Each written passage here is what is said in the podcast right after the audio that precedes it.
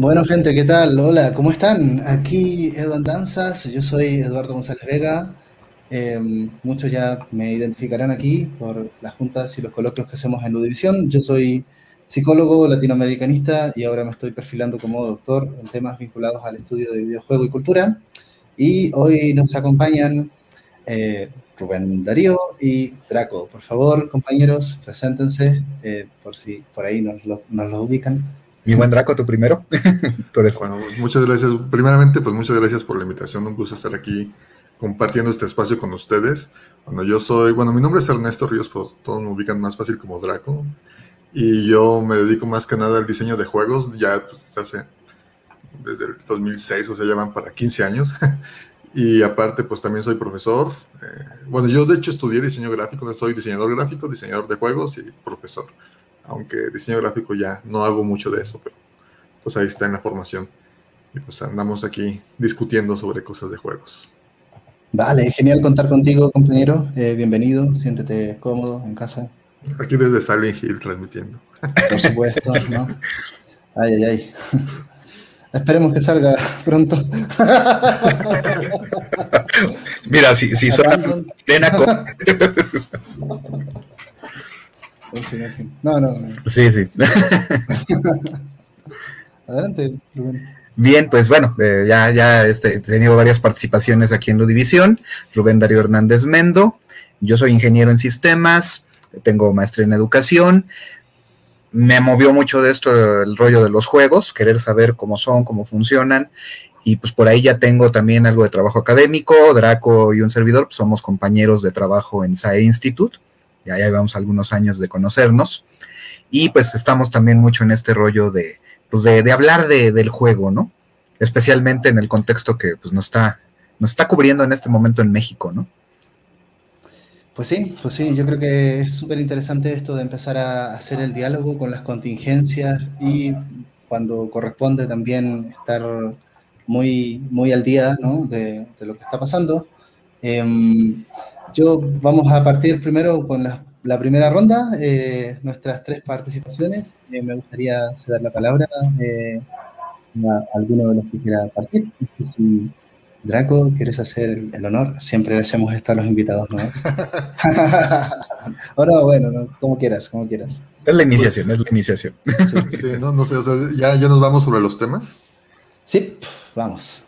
Bueno, pues bueno, el, día de hoy lo que quería comentar un poquito bueno, es sobre esto que está pasando con Metroid Red, que bueno, ese lanzamiento ahorita estrella de Nintendo, pero también estrella entre comillas, porque pues como ya sabemos por aquí en Occidente, realmente Metroid no es una de las franquicias principales de Nintendo en Japón.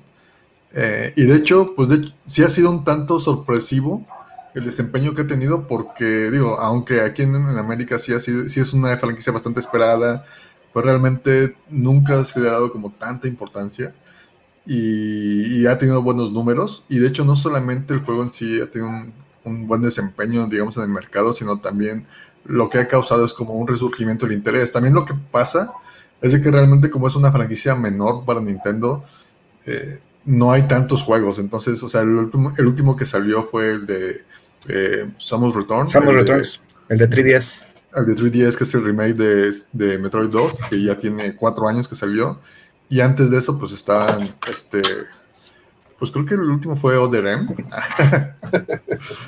Entonces, realmente eh, sí están un tanto distanciados o separados de los lanzamientos de, de, los juegos de la franquicia.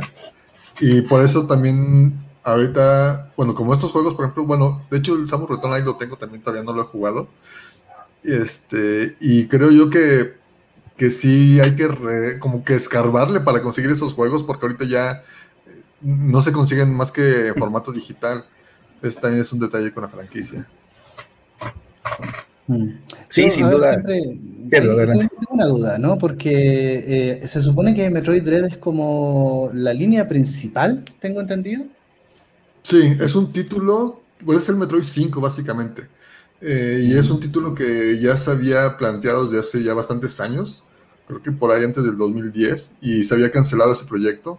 Originalmente estaba pensado para desarrollarse en 2D, pero ya ahorita se retomó y se lanzó para Switch con gráficos 3D, pero la jugabilidad es muy eh, en el estilo de los juegos clásicos 2D. O Su vieja escuela, digamos. Exacto. Tenemos el Metroid 1, que es el que sale para la NES. Bueno, para primero sale en Japón, para el Disk System, y después sale en América para el NES. Eh, el Metroid 2 que sale para Game Boy, el Metroid 3 que es el que conocemos como Super Metroid que sale para Super Nintendo.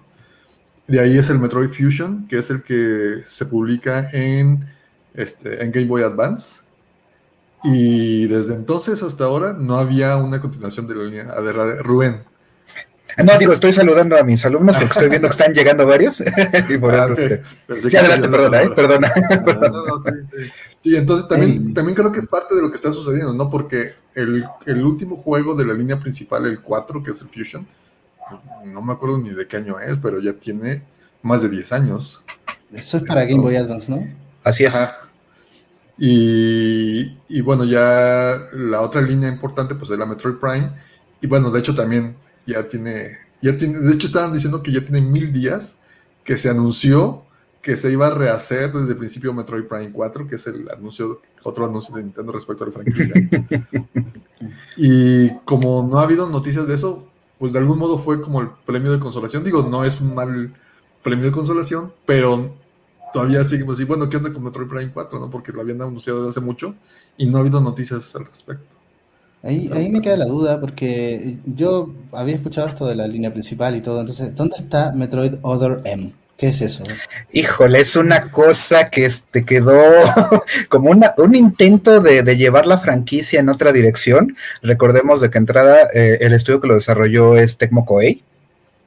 Por ahí creo que con este, este que fue eh, eh, Todonobu Itagaki, el, el cuate detrás de los Ninja Gaiden, que, resurgió la franquicia a través de, de Itagaki, buscaron crear una nueva historia de Metroid y por ahí, precisamente, esos agregados que le pusieron fue de lo que más críticas recibió, porque pues nos presentaron a una Samus, ya más en el sentido de un personaje, pero híjole, como que no les quedó la idea del personaje, porque la pusieron más como una chavita, como muy novata, llena de muchas dudas. Eh, también la forma en que están justificando de que Samus va mejorando su, su, equipamiento es de que simplemente le van desbloqueando el acceso a las diferentes funciones del traje, ¿no? Y entonces así de, ah, tiene ahí a un fulano que lo está, este, que lo está, este, vamos, tiene, tiene su padrote, ¿no? Porque le dice qué hacer y qué no hacer.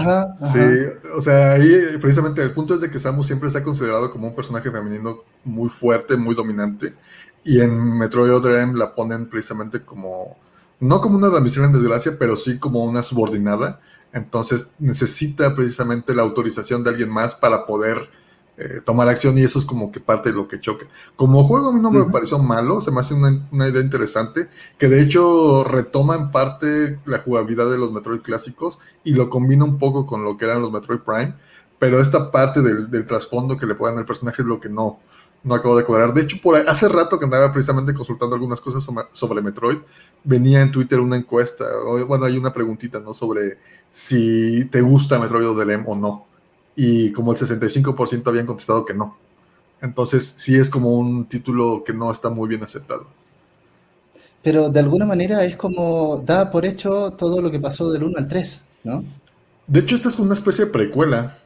Porque aborda los primeros. Algo también que es raro, a mí que se me hizo raro cuando lo jugué, es precisamente que salgan más personajes. Porque en los Metroid clásicos Samus está sola y, y es parte como de la atmósfera y del ambiente del juego de que pues Samus eh, se las, las tienes que arreglar como puedas en el, en el, rol de Samus. Y de hecho en Metroid Prime 3 también ya hay más personajes y se empieza a sentir raro. Entonces, este es una como un intento de hacer un juego más narrativo y por lo mismo también meterle más personajes. Y no sé, como que no acaba de cuajar de todo. Sí, la cronología de Metroid de entrada es, es compleja, ¿no? Pensemos que su juego base pues, es obviamente el Metroid el Samus Returns es una, bueno, el Metroid 2 y, en este caso Samus Returns son básicamente el mismo juego, pero pues están colocados como un tiempo después. Super Metroid es una secuela inmediata de, Metroid este, 2. Luego por ahí Fusion es el 4 porque es una secuela directa de, Metroid, de Super Metroid. El Zero Mission es una especie de remake del original pero con una reinterpretación ahí este, muy curiosa. La trilogía Prime se supone que es una entrecuela entre el original y el 2. Other como bien dice Draco, supuestamente es una precuela de toda la serie. Y, finalmente, pues Dread es el 5, ¿no? Y, Metroid Prime 4, pues vamos a ver en dónde lo colocan, porque se pues, entiende que él está cronológicamente en, en, medio de, varios capítulos. Es súper interesante. Yo jugué Metroid Alpha Mission, ¿no? El remake del 1. Eh, y, me recordó, yo, con mi hermano decíamos, oye, son como las historias de, de, mi abuelo, ¿no? O sea, e, e, es lo mismo, pero le estás poniendo como más color, ¿no? como que estás contando la historia original y se nota que le estás poniendo más gracias porque hay un montón de jefes que nunca estuvieron y cosas por el estilo, ¿no?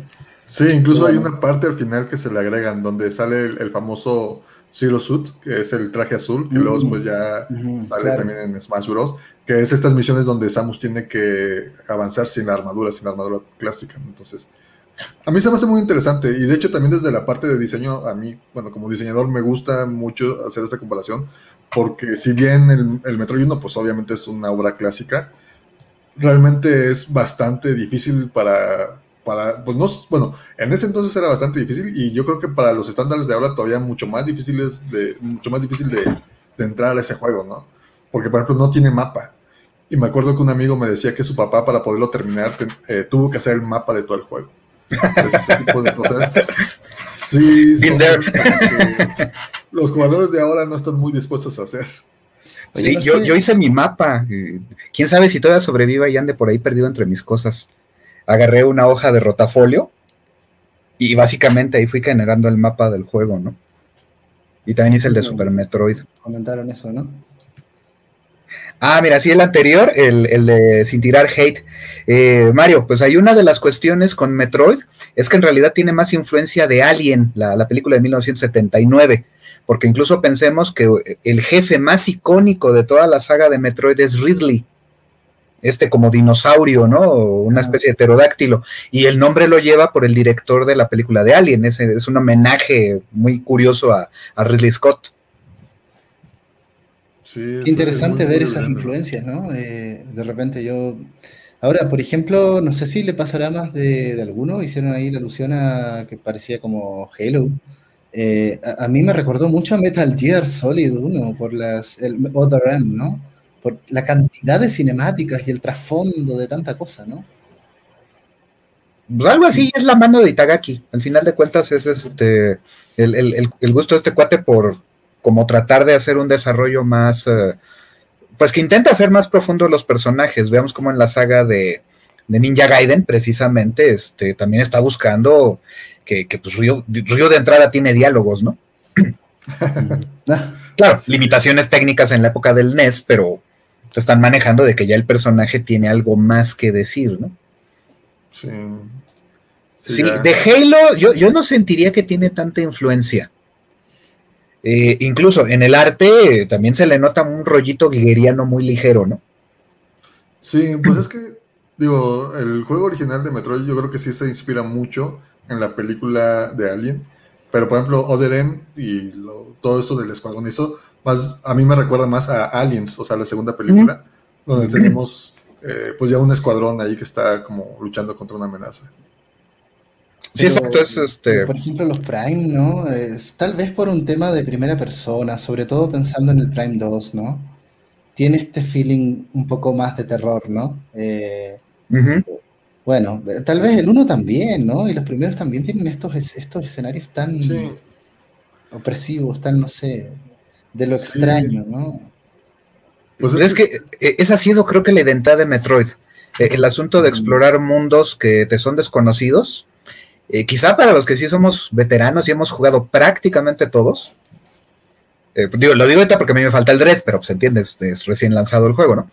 Pero pensemos que en ellos siempre ha estado de, de manera muy constante esto. Te aventuras en un mundo vasto, en el sentido de, al menos eh, digo, ya comparado el mapa del Metroid original contra el del Super Metroid, es chiquito, ¿no? Pero pensando en las capacidades del, NES, se entiende de que era un mapa enorme. Y, esa ausencia de guía, pues también alejaba una cantidad bien cañona de jugadores, ¿no? Como una especie de Dark Souls, ¿no? O proto Dark Souls, ahí. Pues ahí se ve la mano, o sea, y pensemos de que Dark Souls viene heredando a Zelda particularmente, pero también ahí se nota un poquito el asunto obtuso de, de Metroid, ¿no? Es una historia que no tiene una historia en ese sentido, salvo el asunto de la premisa de que pues estás buscando a los piratas espaciales, los tienes que vencer, incluso pues, la gran revelación de que es mujer. Mm. También se entiende que este es un agregado ahí muy interesante que en 1986, y recuerdo que fue cuando se lanzó, este, pues vamos, fue así como el primer gran personaje femenino porque si te lo presentaron en el manual, porque pues, en la época de los manuales te contaban parte de la historia a través de él, y te decían el cazarrecompensa Samus Aran, una ventaja que tenía ahí es que el idioma inglés obviamente tiende a ser más neutro en su forma de, expresarse, y entonces pues tú dabas por sentado de que era un vato, ¿no? Sorpresa, es una chava, y, pues ahora, órale, qué chido, ¿no? Pues es una muchacha, punto. Y, digamos que primera heroína aparte de, de Miss, Miss Pac-Man, ¿no? Más o menos. Ajá. Nada más que esta, pues ahora sí, antropomórfica, digámoslo de esa manera, ¿no? ya, ya, ya, ya una forma humanoide, ¿no? No es una bola con, con, labios pintados, Y un moño, ¿no? Exacto. Eh, incluso en ese sentido estaba más sexualizada Miss Pac-Man, ¿no? Que este. que, que Samus. Pues bueno, no sé, yo creo que en realidad es interesante ver eh, cómo va todo esta... Eh, Nintendo hace mucho eso, ¿no? le vamos a sumar algo a una larga serie de títulos donde tú ya de repente no sabes muy bien por dónde va y cuál es el orden. Eh, me llama la atención que hayan intentado hacer la cronología de, Zelda, ¿no? Em, y que no sé en qué medida esto, es oficial eso o no, o simplemente es como, es como los juegos de Fumito Ueda, donde, mira, los fans son los que arman la historia, ¿no? por decirlo así. La pues conexión. sí es oficial, aunque realmente a mí también me sorprendió cuando la publicaron porque pues realmente no veo mucha necesidad. En el caso de Metroid sí lo tienen como más establecido, pero tampoco creo que sea algo fundamental, ¿no? O sea, ahora sí que es el pretexto para lanzarte allí a vivir las aventuras de Samus y ya, eh, y, es algo que hemos platicado, este Draco, sobre el asunto de esa obsesión por canonizar, ¿no? un, un universo narrativo. Al final puedes contar un montón de historias que pueden ser perfectamente aisladas e independientes unas de otras. También dando concesiones de esto puede ser totalmente una ficción, un what como ahorita está la serie esta de Marvel, ¿no? Pero, pero tenemos eso, ¿no? Ah, mira el comentario de Mario. Pero hubo una época en la que los videojuegos tomaron muchas referencias a demasiadas películas. Mi estimado Mario, eso sigue pasando, incluso todavía más. Bueno, lo que pasa también es que antes eran como no sé cómo decirlo, porque, o sea, como que eran más inocentes a lo mejor la forma de tomar las referencias, porque, por ejemplo, ya ves las portadas, la portada de Metal Gear o, la portada de Contra, que en realidad estaban, este, mm. calcaban o tomaban incluso... Rambo y Comando, ¿no? Ajá. Exacto. Sí, eran así, este... Pues, pues los 80 fue una, una, una década muy interesante en ese sentido, en términos creativos, ¿no? porque tuvimos películas bastante relevantes, piensen lo que es la época de E.T. Disney exploraba cosas interesantes a través de este El Abismo Negro, eh, iba a decir Tron, la, original de Tron, pues se metieron en un cine experimental que ya, ya después de eso pocas cosas estuvieron a la altura, ¿no? Como, como intentos de Disney por, por explorar otros medios de animación, otros medios de, contar historias, ¿no? Tal vez desde los 80, ¿no? Con Pitfall inspirándose en Indiana Jones, ¿no? Eh, eh, incluso Montezuma's Revenge, ¿no? Y uno puede ver ahí los inicios como de esta interconexión, ¿no? Me recuerdo que vimos Pelés Fútbol, un título de Ah, como no, sí, sí, lo jugué. Maravilloso, ¿no? En realidad en la portada estaba Pelé, y había unos cuadros azules, ¿no? Y unos cuadros negros. Unas rayas más que nada, sí. Eran, uno de ellos es Pelé. Bueno, yo lo conocí como Pelé Soccer. Eso, Pelé Soccer. Pelé Soccer. Sí, ¿no? Es, digo, era una década interesante en ese sentido, ¿no? Eh, y va dando influencia a que haya, ya empiecen a surgir otras, otras IPs, otras eh, licencias, digámoslo de esta manera, pero no en la idea de licencia, sino ya contenidos creativos que se van buscando disociar, pero volvemos al punto, este, ahorita que mencionaba Mario el asunto de Halo, pues Halo es una, está inspirado en una novela de los setentas, Mundo Anillo de Larry Niven, entonces vamos teniendo ahí de todos modos esa serie de influencias eh, y pensemos que esto se ha repetido. Eh, ahorita que está, por ejemplo, en Apple TV, este, la serie de Fundación, ¿no? Pues vas, te empiezas a dar cuenta. Primer episodio llega Gal Dornick, de entrada viaja en una nave espacial que el diseño de arte a su vez influye de lo que vimos, por ejemplo, con los relés de masa de Mass Effect, ¿no? Mm. Pero ya la tecnología estaba planteada y lo que hacen es que básicamente construyen un agujero, una, una nave alrededor de un agujero negro y a través de eso viajan en el espacio, ¿no? Y, en la escena, en la serie, pues está padrísima, está espectacular. Llegas a Trantor, la capital del Imperio Galáctico, notes el nombre, y, resulta de que Trantor es el, planeta completo es una ciudad, este, perdón, George Lucas, Star Wars, ¿no? Así, porque pues fundaciones de los 50 O sea, digamos que hay influencias reconocidas y influencias robadas, básicamente. pues la frontera es delgada. la frontera es delgada. Sí, exacto. Porque, por ejemplo, también ahorita que dices de Halo, eh, yo me acuerdo cuando yo tengo por ahí en entre mis eh, archivos un, el almanaque mundial del 79 y vienen muchas ilustraciones de la NASA y, bueno, de esa época, donde precisamente veían o visualizaban cómo podía construirse una zona vital en el espacio. Y pues es, es, es, son esos mismos conceptos, ¿no? A fin de cuentas hay ciertos conceptos que a lo mejor alguien los creó, pero a alguien también se le ocurrieron y los maneja de diferente forma y en la actualidad pues convergen y, ya uno a veces no sabe ni de dónde salió esa influencia. A lo mejor en los 80 todavía era como algo más aislado porque no había tanto, tanta transmisión de información, pero ahorita pues es bien difícil separar las influencias porque pues, o sea, cuántas películas hemos visto, videos, series, lo demás, tenemos todo el alcance, a lo mejor en ese entonces todavía era más difícil y era como más fácil de reconocer de dónde estaban sacando las cosas, porque era más inmediato tal vez, ¿no? Pero, o sea, no había tanto de dónde sacar y se notaba más. Pues bueno, yo creo que pasemos al siguiente tema porque ya nos fuimos al año 79 partiendo de... pero, pero se vale, se vale. ¿Y a dónde nos llevó un juego que salió la semana pasada, no? Ese es el punto.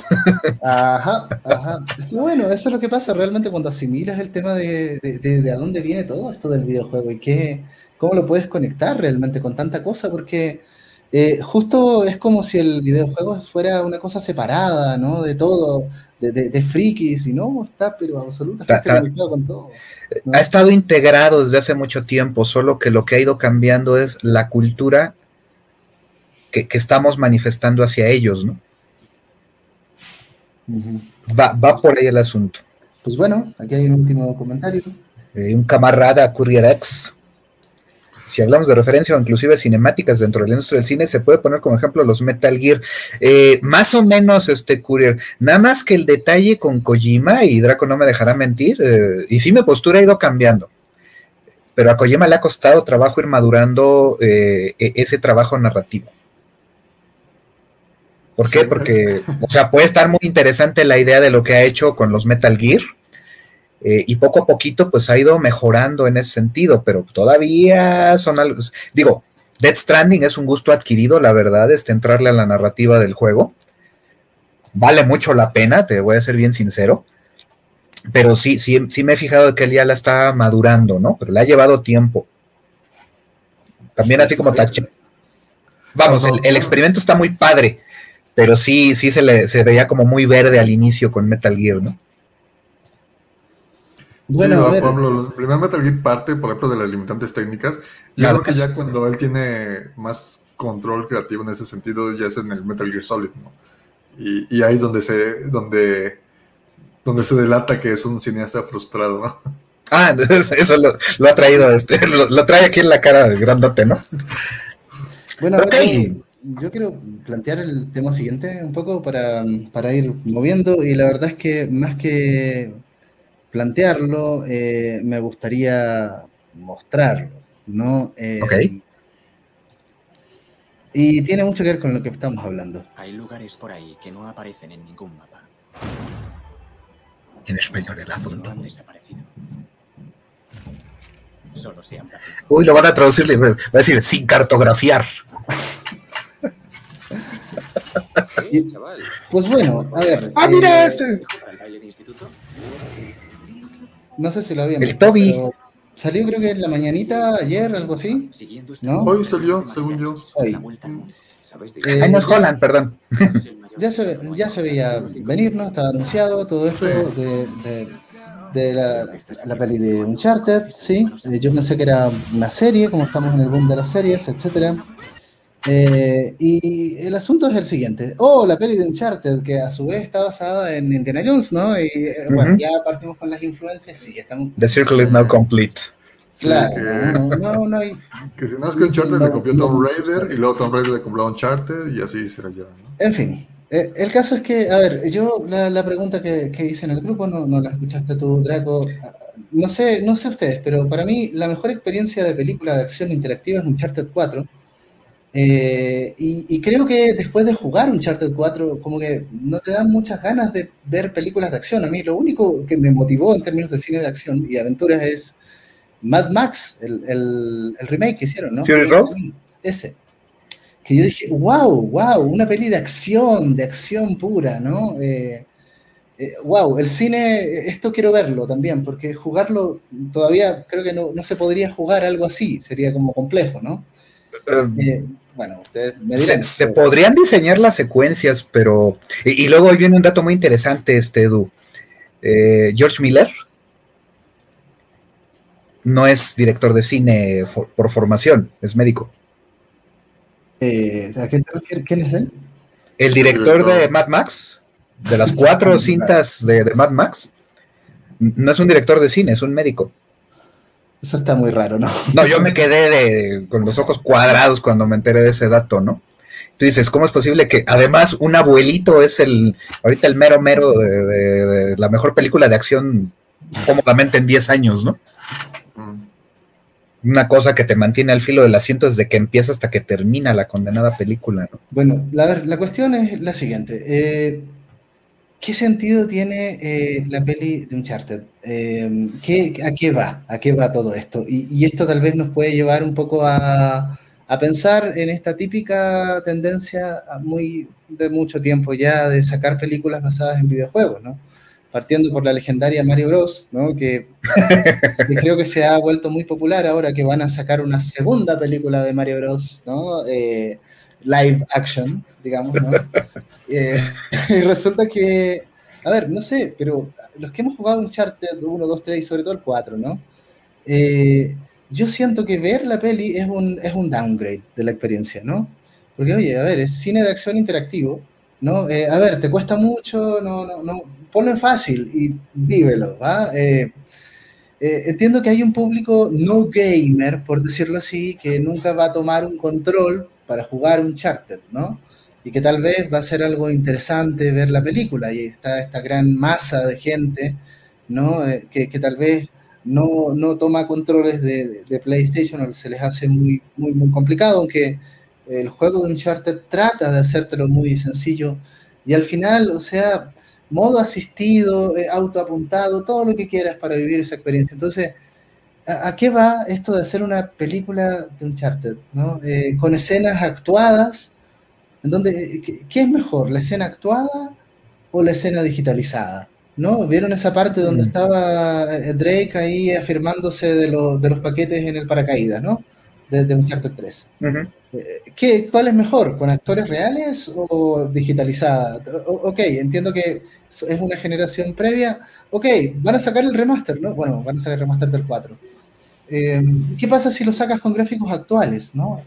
Entonces yo, yo me quedo un poco en esa duda y eso es lo que quería plantear, ¿no?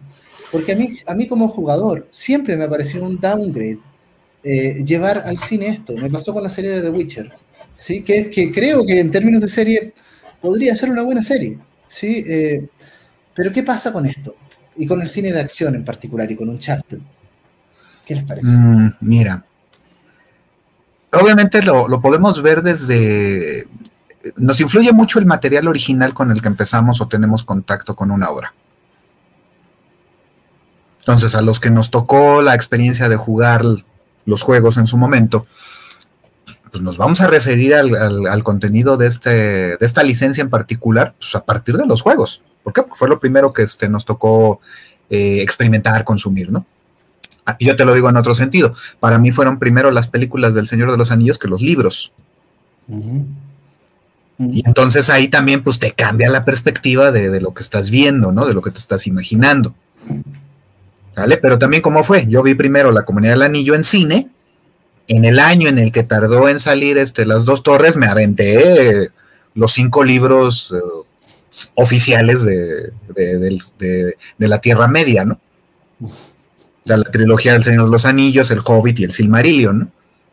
Entonces ya para cuando llego a ver las dos torres, pues ya voy mucho más documentado, ya sé qué va a pasar, ya sé un montón de cosas. Pero también pues el primer referente es lo que hizo Peter Jackson, ¿no? Y entonces, pues aquí es un, esquema similar donde incluso ahora los papeles han invertido. Antes se hacían videojuegos de películas y hoy la tendencia empieza a ser más películas de videojuegos, ¿no? Ahora, me queda la duda en ese periodo, por ejemplo, no sé, yo vi muchos videojuegos de, que, eran como eh, merchandising. Está la peli y además como merchandising aparece el videojuego. Tal vez E.T. fue eso. Sí, de hecho fue. Sí, de hecho fue. Ajá. Pues sí, sí, es esto un tema para discutir. Porque, pues sí, por ejemplo, tienen la fama de ser malos. O bueno, ahorita ya se ha revertido un poco, pero el asunto es de que son juegos que se hacen con muy poco presupuesto, con muy poco tiempo, porque, por ejemplo, pagar las licencias es carísimo. Entonces, la, la mitad del presupuesto se va solamente en la licencia. Y son juegos que están hechos, la mayoría al vapor. Entonces, por eso también el resultado solía ser así. Y pues a tal grado de que pues la gente empezó a, darse cuenta de ello y, y, pues las ventas obviamente se reflejaban, bueno, reflejaban ese, ese, asunto. Entonces la gente ya no los compraba tampoco y dejó de ser un negocio. Pero sí, para muchos realmente pues, era simplemente promocionar la película a través de un juego. Ahorita el comentario de CurierX. Eh, gracias. Si hablamos de libros como la saga Geralt de Rivia, quiero, quiero quedarme un poquito en ese punto. Pensemos que los juegos del Witcher en realidad son eh, una expansión del universo de, de Sapkowski.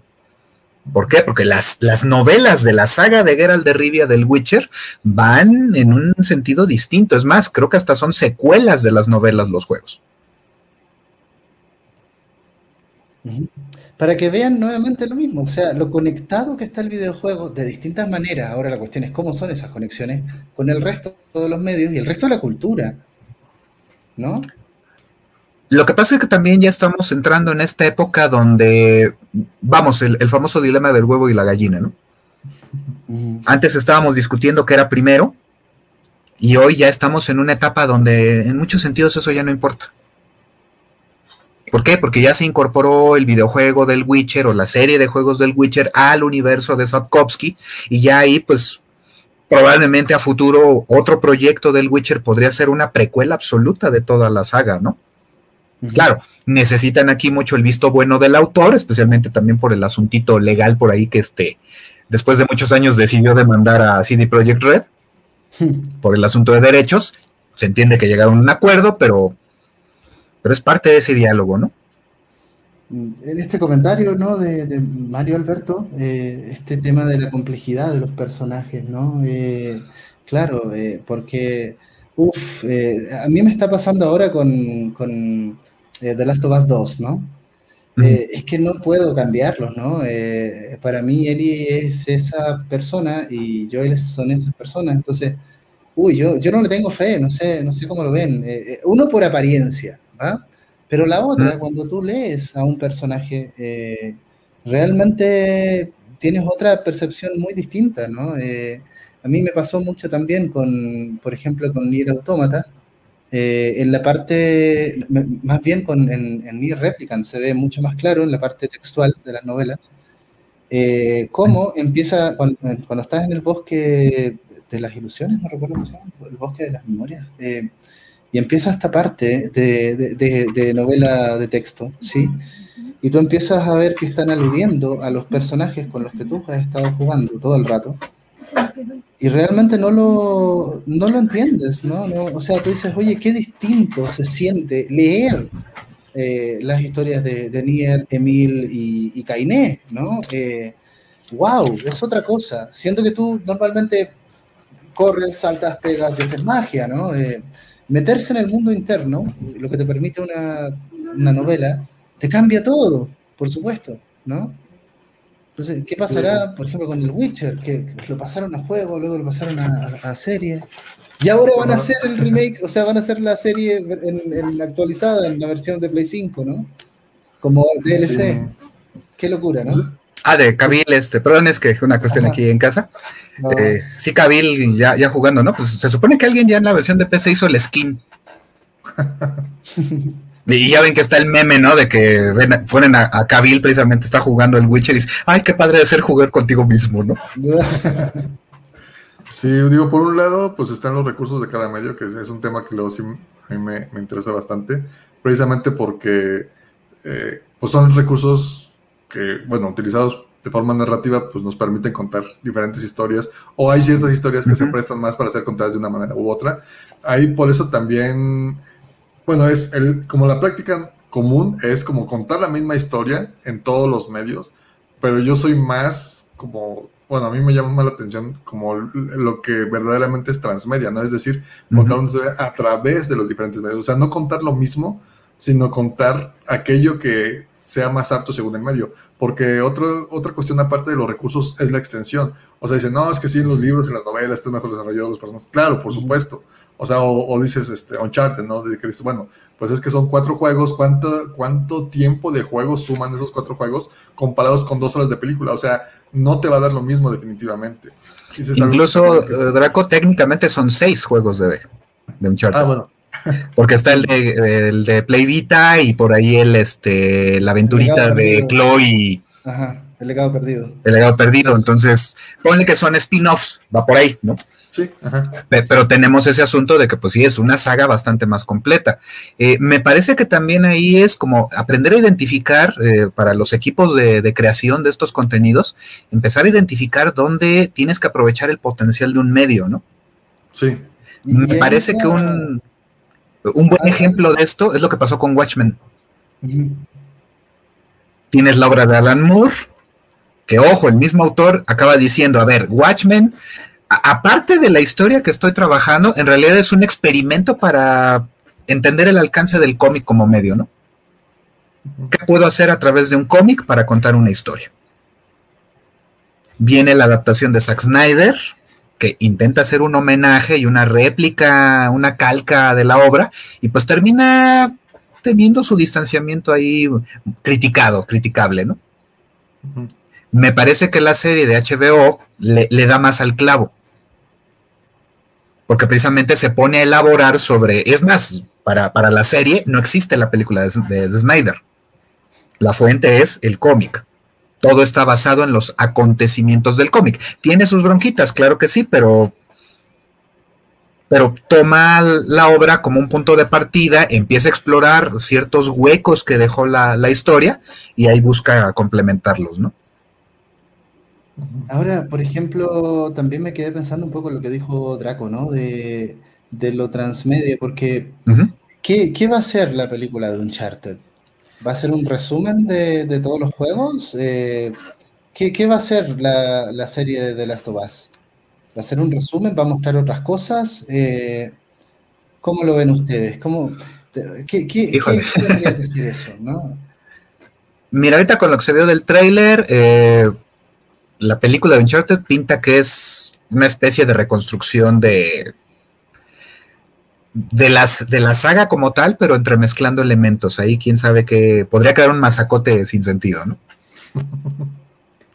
A ver, eh, se vale, se vale de repente contar de nuevo la misma historia con otro medio, pero ¿hasta qué punto, no? Ajá, Eh, exacto. O sea, Ah, o sea, tú digo, otro- se vale, pero y yo lo otro, no sé si tenga cuando- mucho sentido. Es que cuando tú haces sagas eternas, ¿no? Yo pienso, por ejemplo, en esta serie que salió de Resident Evil 2 recién en Netflix, ¿no? La- y viene otra, además, ¿no? Con, con Leon y Claire. ay, con el con ese león que parece este sacado de una favela brasileña, ¿no? Y alguien dijo, oye, ¿no es Carlos Olivera en lugar de León? No, si es León, no manches. No. Entonces, tú decías, a ver, o sea, ya la historia, vamos a ponerle más carnita, más carnita, más carnita, ¿no? A los mismos personajes que ya, o sea, ¿cuántas se ha vivido Leon eh, Kennedy? O sea, es que ya no, ya déjenlo tranquilo, ¿no? No, no le más cosas a ese personaje, ¿no? Eh, Por último, no sé, pon una, una de, de, Ada Wong, ¿va? Eh, eh, que, que tal vez ya no, no ha vivido tanto, no se sabe tanto, por último, llénale por ahí, ¿no? Ada Wong, los encargos de Wesker. Algo así, ¿no? Retomando un poquito lo de Uncharted, me parece que hasta cierto punto es válido presentar al personaje, porque obviamente también le estás tirando a extender tu audiencia sobre, sobre el contenido, ¿no? Sobre el, el mundo de Uncharted. Y, y entonces sí, suena justificable de que de pronto tengas que aventarte algo que explique de dónde viene Nathan Drake, ¿no? Sí, bueno, Y de ahí- De ahí te lanzas a quizá contar otra cosa, ¿no? Sí, sí, porque me quedé pensando en lo que decía al principio Edu, ¿no? De qué gana eh, Uncharted al pasarlo a película ¿no? o, llevarlo al cine. Y bueno, bueno, la, la pregunta más, más, más bien, la respuesta más obvia sería pues el dinero, ¿no? El negocio. El decir, bueno, en lugar de contar una historia nueva, que pues es un riesgo económico, vámonos con personajes que ya la gente conoce y por lo menos ya va a ver quién es, diga, ah, pues es Uncharted, lo vamos a ver, independientemente ya de si la película es buena o no. Pero, pero Más pa- allá pasa, de eso, eso- pasa eso, ¿no? Porque si tú me dices, a ver, The Last of Us, eh, yo- tú irías a ver la peli del cine, de buenas a primeras no estoy muy, no tengo mucho hype, y yo soy súper fan del- de los juegos, ¿no? Y cuando vi Resident Evil, la serie, vi el primer capítulo y dije, ajá, segundo, ajá, y me obligué a verlos todos, no, no me gustó. ¿No? Eh, pero no sé si, Pero los viste. pero los vi. A Netflix no le importó que no te haya gustado. Pero me da como para decir, no, es más de lo mismo. O sea, le di una oportunidad. ¿no? Claro, No claro. Lo seguiré dando, ¿no? Sí. Digo, hay una cosa que pienso también con este tipo de adaptaciones. Digo, ahorita con la tecnología y demás, a lo mejor ya no es tan marcado esto. Pero a fin de cuentas, creo que esto de quererlo ver en live action es como una necesidad primigenia que tenemos de, de, de tenerlo de la forma más real posible. O sea, porque aunque los gráficos 3D sean muy detallados y lo, de- lo que sea, o sea, de hecho, el, el hiperrealismo en los juegos es parte de eso mismo. Queremos verlo lo más real posible. ¿Qué más real puede ser que los gráficos hiperrealistas? Ah, pues tenerlo en live action con actores reales. Uy, Entonces tenemos, tenemos como, o sea, sí entiendo que esa diferencia ahorita ya se va reduciendo con el tiempo, pero sigue siendo una inquietud común en, en el ser humano, ¿no? El decir, ah, quiero verlo real, quiero, quiero sentirlo más, más palpable. Entonces cre- creo que también todavía va por ahí un poco el asunto. uy, Dragon, no sé, yo, yo discrepo un poco de eso, ¿eh? Porque yo digo, ¿qué más real hay que Nathan Drake, el de los juegos? ¿No? Porque partió. ¿Qué, qué más real hay que, que, que Joel y, y, y, y- ay, Ellie. bueno, y Ellie, ¿no? La, la que tú eh, viviste, ¿no? Eh, entonces, cuando te lo cambian por personajes que son reales y de carne y hueso, tú decís, no, a mí me pasa, he, he tratado de ver esos personajes actuados y tengo que hacer una licencia, ¿ok? No, ok, ellos están representando a los personajes reales, que son los digitales. Para mí, no sé, no sé. Tal vez sea una opinión, no sé No, pues sí, es, es una perspectiva válida. Pero bueno, en fin, a ver, seguimos con estos temas de, de- de los medios. Eh, creo que tenemos que hacer sí o sí el coloquio de videojuegos y medios, ¿no? Eh, ya ha salido mucho el tema. Pero bueno, si quieren pasamos a lo de mm, lo de Rubén. Pues el elefante en el cuarto. Ok, Sí, la Eh. situación que estamos ahorita con este el gobierno y, y los videojuegos, ¿no? vale. A ver, coméntanos un poco. Yo voy a tratar de buscar aquí la información. Pu- Pues un poquito de contexto. La presidencia de la República ha asumido una, se ha, se ha lanzado prácticamente en una cruzada contra los videojuegos como responsables de, de, la maldad en, nuestro país. Y por ejemplo, hay un, un evento que tiene sí una relación circunstancial con los videojuegos, donde pues la delincuencia organizada atrajo a tres jovencitos eh, por un contacto inicial que tienen a través de los chats en un videojuego, que en este caso es el, el Free Fire, y que deriva en que pues, son, son incorporados a las filas de- del crimen organizado. ¿no? Y desde ahí empieza una cruzada para decir, es que los Nintendos, porque recordemos que este, para un público que no está acostumbrado a ubicar los videojuegos, normalmente los acaban asociando a alguna marca, alguna, alguna consola, algún dispositivo específico, ¿no? Mm. Entonces, los Nintendos, los, los Marios, también en los juegos casi todos los, lo- hay quien los tilda de Marios, y de ahí empezamos a ver un, un asunto donde se empieza a criticar un medio a partir del muy limitado conocimiento que se tiene sobre el tema, ¿no? Mm. y que está dando pie a toda una oleada de memes, a toda una serie de discusiones y críticas sobre las este, eh, decisiones que está tomando el, el, gobierno al respecto, ¿no? Incluso con el lanzamiento de un decálogo que en realidad pues suena como una serie de lineamientos de sentido común, para desde ahí supuestamente posicionarse en un rol de estamos protegiendo a nuestra juventud, eh, restringiendo, controlando. Les digo, no es que esas disposiciones suenen mal, suenan muy lógicas, son muy lógicas, es más.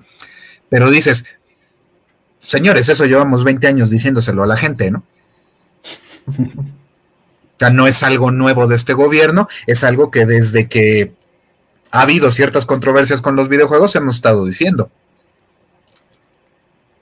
A mí, eh, yo leí ese, artículo del, financiero, me llama la atención un poco, después de relatar todo el tema judicial, que por suerte terminó bien, ¿no? Rescataron a los chicos, ¿no? Terminan con la conclusión, ¿sí? Actualmente Free Fire cuenta con más de 80 millones de usuarios activos a nivel mundial, ¿sí?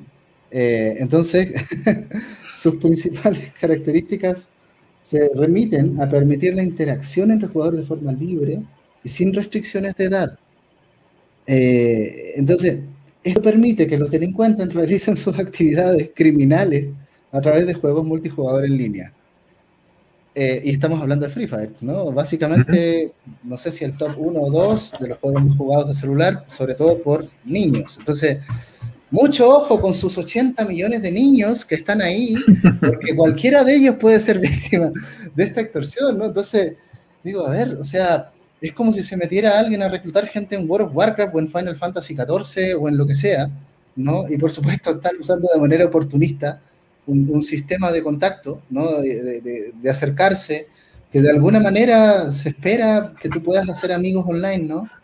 Y, y sí, claro que hay un riesgo, pero me parece que, no sé, me suena muy alarmista esa manera de presentarlo, ¿sí?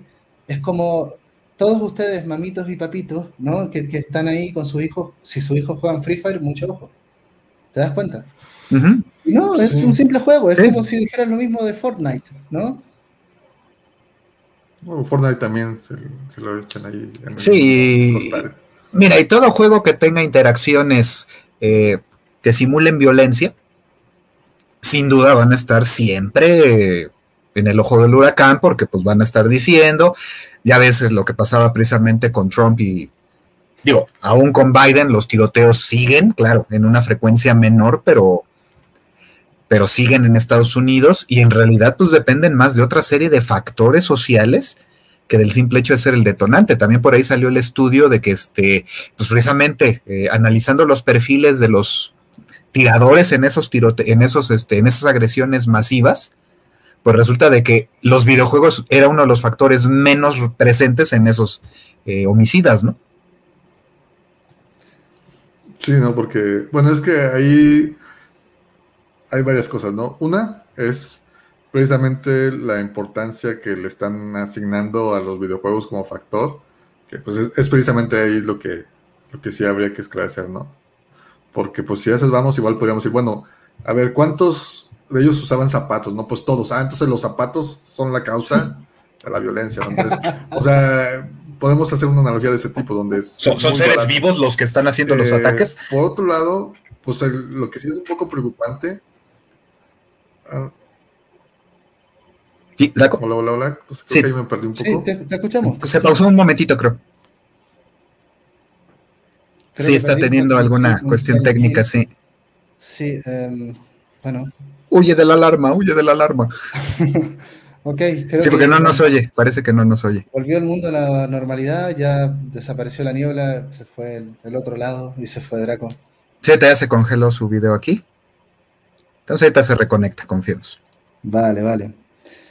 Pero, pero sí, bueno, en realidad es, lo típico, ¿no? Eh, a ver, ¿cuánto, por favor, remitamos a videojuegos violentos para una cultura de paz. Creo que fue el primer coloquio que organizamos, ¿no? Eh, donde realmente nos dedicamos a revisar bibliografía que tratara de buscar científicamente alguna correlación entre consumo de videojuegos violentos y emisión de conductas violentas y no hay ninguna y revisamos un estudio longitudinal de los pocos que se ha hecho un meta estudio que revisa a su vez muchos estudios y no se puede establecer una correlación significativa entre el consumo de videojuegos violentos y la eh, emisión de conductas violentas por parte de niños ni a largo plazo ni a corto plazo. No hay una correlación ni baja. Eh, es irrelevante. Mira, y ahí entramos en un terreno muy interesante. Lamentablemente esos estudios lo que les está faltando es visibilidad. Pues Solamente, eh, precisamente los que estamos más metidos en el sentido académico o ligados de alguna manera a la industria del entretenimiento digital, de los videojuegos, son los que suelen tener acceso a esos contenidos. Mm. Entonces, parte de lo que se tiene que ir trabajando, creo que también es otra de las vertientes por las cuales este, pues estamos teniendo estas actividades, es tratar de hacer llegar eso, ¿no? O sea, dar, dar cuenta de, a un público cada vez más amplio de que el videojuego, pues, pues no es eh, Satán disfrazado, ¿no? Es que la mayoría de las personas justamente no están fuera del medio, ¿no? Los que opinan esto. Y, yo creo que esto lo que está mostrando, ¿no? Es eh, el, digamos, la necesidad eh, importante de hacer una educación eh, respecto a, lo que son los videojuegos, primero a lo que son los videojuegos, ¿sí? Y que no es tan fácil, ni para nosotros tampoco, porque es un abanico tan amplio. porque, porque hablar de videojuegos es hablar de una gama de experiencias muy diversas en muy diversas plataformas, ¿no? Entonces, eh, es, normal que mucha gente no sepa lo que es un videojuego, ¿no? Claro. Estaba comentándolo con, otras personas en la mañana, ¿no? La noticia de Oaxaca. Y claro, una, compañera eh, dijo, es que, a ver, es que se está culpando al videojuego y de repente los responsables de esto son los papás. Decía, eh, estoy parcialmente de acuerdo, pero porque, porque si uno se pone a pensar, a ver, eran niños de Oaxaca. Sí, entonces yo no sé muy bien si los papás de Oaxaca realmente saben de qué, qué, onda con lo que está pasando con sus niños, ¿no? Entonces, de repente, no, no, no quiero tampoco eh, subvalorar ¿no? la, posible alfabetización digital que pueda haber en otros sectores, porque simplemente no lo conocemos. Pero de repente puede ser que los papás no tengan eh, condiciones para informarse sobre lo que es un videojuego, ¿no? Claro no sé si la culpa, o sea, claramente los papás, de, nosotros siempre promovemos desde la psicología, ¿no? Eh, el tema de, la supervisión parental de, niños, sobre todo menores de 12 años, ¿no? En el consumo de videojuegos, por mucho que sea nuestra pasión. Además, el, medio ahora es un medio predominantemente adulto, ¿sí?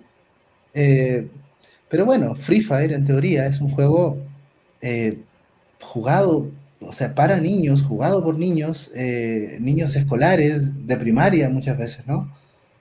Eh, pero es que, nuevamente, los tiros no van por ahí. Más o menos, así es.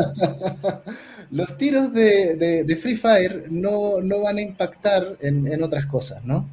Pero, pero hay que pensar también qué onda con este reclutamiento, también, pensando un poco en, los reclutadores narcos, ¿no? bueno, ah, tengo niños entrenados, ¿no? Eh, me evito, me evito la chamba de entrenarlos, va un poco por ahí. Ah, mira, ahí hay varias cosas, creo yo. ¿Ah?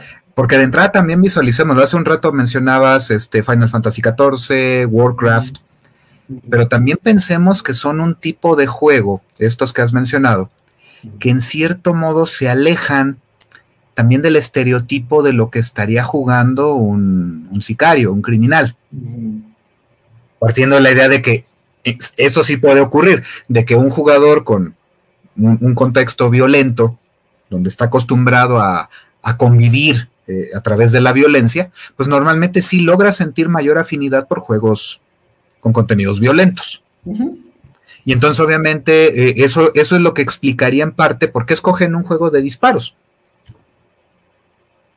a ver, eh, se supone que cuando te expones a un videojuego violento, tú te desensibilizas a la violencia en el medio, subrayo, en el medio. Eh, eh, o sea, si yo juego Mortal Kombat X, y yo veo un poco de sangre, un poco de sangre, eh, No, mucho sangre. fuera del medio, ya es un shock, ¿no? Ujú. Porque ocurrió fuera de la pantalla, ¿no? O sea, a ver, pongamos las cosas, esto tan- tantas veces lo hemos hablado con la profesora Blanca. Ya, ya, Claro. ya. Claro, pero, pero a eso voy, a eso voy. Ajá. Pero eso lo sabemos nosotros, Mm, que, Exacto. que nos hemos puesto a estudiar un poco más a fondo el tema, que nos estamos informando, que estamos tratando de estar, pues idealmente lo más al día posible en lo que, en lo que se va sabiendo sobre el estudio de juegos. Y el problema es cuando tienes un público que dice, es que ahí estoy viendo de que le están dando un arma a mi niño, aunque sea digital, pero para ellos es realista porque pues, los gráficos cada vez se ven más realistas.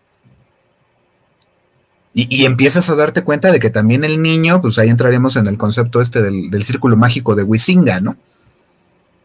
La persona que está jugando, pues acepta un contrato donde empieza a asumir un rol donde, pues, ok, ahorita voy a ser un cuate que va a estar matando a otras personas, ¿no? Pero, pero es algo donde lo estás aceptando desde ahí. Y ya en el... Policías y ladrones, ¿no? Exacto. Exacto, nada más que ahora pues tu, tu arma es más detallada en términos de, de gráficos, pero también es el asunto y cómo los niños que están jugando con las armas, incluso los oyes cuando vas en la, si andas en la calle y ves niños jugando, bueno, tiempos prepandemia era más común, que los veías y decían precisamente de que ya se posicionaban que eran sicarios y que eran policías y que eran corruptos y, y se meten en esos roles, ¿no? Ahora, ¿de dónde van encontrando esa información que les permite posicionarse en esos roles? Eh, es la parte interesante y es la que valdrá la pena este, profundizar, a ver, ¿de dónde se están enterando de todo esto, no? Sí. ¿Estamos de vuelta con Draco? Sí, ya, Sí, parece que. Hola, hola. Perfecto. Perfecto. Sí. Sí, tío, y Bueno. entonces es, sí, sí, en la forma en que estás viendo un videojuego de disparos, pues le da a pensar a muchos de estos públicos que pues ese es el camino para acercarte a- al, al público que te puede interesar para reclutarlo.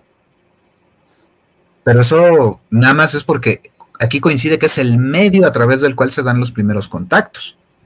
Por último, recluta gente con Call of Duty, ¿no? O sea, También, de hecho, ¿También? también. es más realista, porque, no sé, Free Fire, eh, en fin, no sé. perdón. Pues a lo mejor, eh, porque hay más de dónde. Bueno, es que por ejemplo, si agarras un juego del que nadie lo juega, pues obviamente vas, eh, vas a tener menos éxito, ¿no? Entonces te vas sobre algo que es bastante popular y ahí es donde seguramente alguien caerá, ¿no? Y como dice Rubén, realmente es para establecer el primer contacto, porque también es, o sea, bajo esa premisa, pues entonces también habrá que ver qué hacer con WhatsApp y demás. Lo que digo, también es, es parte de lo que de lo que se comenta, ¿no? De- del control que tengan los padres sobre la actividad que tengan en internet sus hijos en cualquier canal. Y, o sea, los videojuegos son básicamente otro canal más. De hecho, también, bueno, de- como desarrollador, también lo que sí, sí me pone a pensar es la responsabilidad del desarrollador. Si bien sí es cierto que, que la responsabilidad directa cae sobre los padres, porque pues, son los que tienen el control. La ley lo, lo establece así de simple, ¿no? Ah, exacto. Este, también hay una responsabilidad por parte del gobierno de, por un lado, cuidar a la población, por otro lado, pues tomar acciones en contra de la delincuencia. Entonces, también como desarrollador, creo que sí vale la pena en todos estos casos pensar en cuál es la parte que nos corresponde. ¿no? O sea, también, eh, también creo que es, que es válido. Y digo, también porque en mi caso sí me tocó algún momento trabajar en un juego que estaba dirigido a niños y sí había una serie de cosas que o incluso fueron proble- problemáticas para nosotros porque no lo teníamos tan claro eh, cómo tenía que manejarse una situación de ese tipo. Y luego ya una vez que nosotros nos fuimos adentrando nos dimos cuenta, por ejemplo, que las multas que hay en otros lugares, eh, cuando por ejemplo un sitio web no pone la información adecuada eh, eh, en relación al- a, su público, en este caso para niños, se puede meter una bronca y, y hay multas de millones de dólares por detalles así. O sea, simplemente porque el sitio web no puso adecuadamente lo que es el contrato de privacidad o cosas así. De hecho, también estaba recordando el asunto de, de este Hyperbird, que es un desarrollador mexicano que también por un- una cuestión de simplemente que tenía trackers en sus juegos que eh, recopilaban información de los usuarios. Eso fue un problema porque sus juegos no eran específicamente para niños, pero como muchos niños los jugaban, entonces ahí se metió una bronca. Entonces, digo, eso también es como parte de la distancia que tenemos con respecto a otros países en cuanto a legislación y demás, porque aquí en México creo que es lo último en lo que piensan, ¿no? O sea, obviamente no es culpa del videojuego el que unos narcos vayan y busquen reclutar niños a través del juego o establezcan el contacto a través del medio, pero sí más bien el asunto sería qué se tiene que hacer o, si hay algo que se puede hacer para controlarlo o regularlo, ¿no?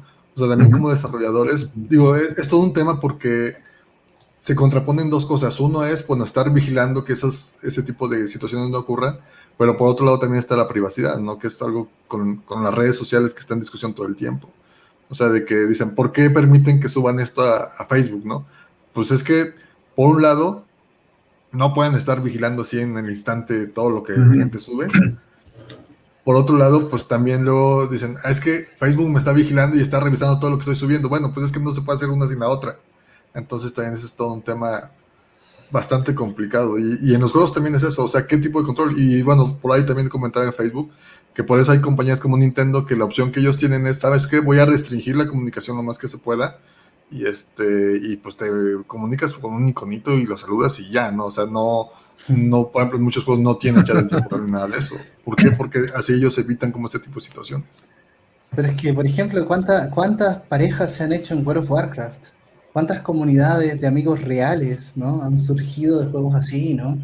El asunto es que son adolescentes y adultos en general. Edu, ¿no? es, que, es que por cualquier interacción positiva, y a mí sabes que estas palabras no me gustan, pero por cada interacción positiva vas a encontrarte tantas o más interacciones negativas, pero es parte de. Sí. ¿Por qué? Porque estamos en un proceso donde estás buscando equilibrar la cuestión de los derechos de las personas a relacionarse, a expresarse, pero también las responsabilidades que, que, derivan de ello. ¿Y a cuál le das más relevancia? Pregunta clásica del huevo y la gallina. ¿Qué van primero, tus derechos o tus responsabilidades? Y, el asunto es de que a veces puedes decir que puedes fallar en favor de los derechos y en otras es necesario que se falle en favor de las responsabilidades. Uh. ¿Por qué? Porque pues depende también la naturaleza de lo que se está discutiendo o lo que está en juego al momento de, analizarlo, pero cada caso es una situación particular. Yo veo aquí la necesidad, sobre todo en este caso, de. Yo sí concuerdo parcialmente con lo que decía esta persona, de los padres, ¿no? Vamos a llegar en general a eso, ¿no? Eh, eh, y sobre todo la educación en términos de cómo evitar riesgos eh, que pueden ocurrir en esta, de esta manera, ¿no? Porque uh -huh. si uno ve la crónica, o sea, los amigos virtuales que eran los, los reclutadores, Ajá. digamos, ¿no? Eh, oye, los invitaron a Monterrey pasaje, eh, con pasaje pagado, ¿no? Les hicieron un, un reembolso, ¿no? Eh, entonces, ya ese tipo de situaciones, ¿no? Eh, podría haber estado mucho más regulada. ¿Con quién? A ver, ¿por qué de Oaxaca a Monterrey? ¿Por qué vas a hacer un viaje en primer lugar? ¿Sí? Entonces, y ahí entramos a una invasión a la privacidad de esas conversaciones. Ojo, puede estar justificado, pero hay una invasión. Uh -huh.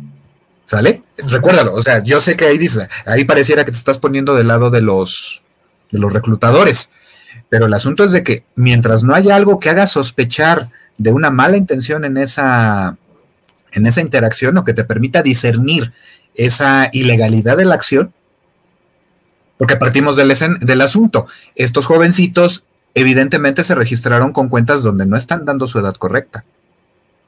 Mm. Y por lo tanto, eh, para el sistema, pues es una interacción entre adultos. Uh -huh.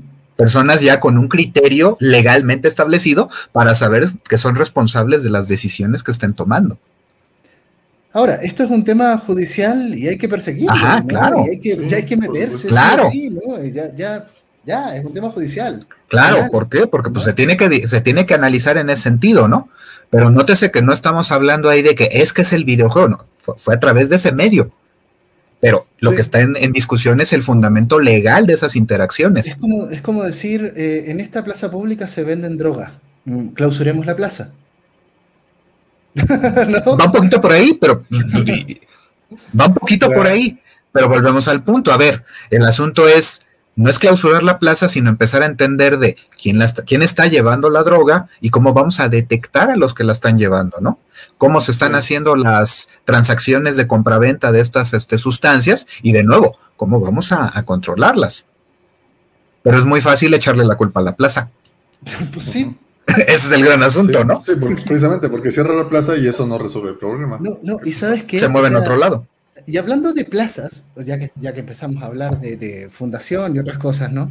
Y hablando de plazas, en, en Chile se aplicó, literal, clausuremos las plazas, plazas con rejas. ¿Para qué? Para que sean plazas seguras, sin delincuencia. En los gobiernos más conservadores, digamos, de los alcaldes en particular, tomaron medidas de ese tipo, plazas con rejas, ¿no?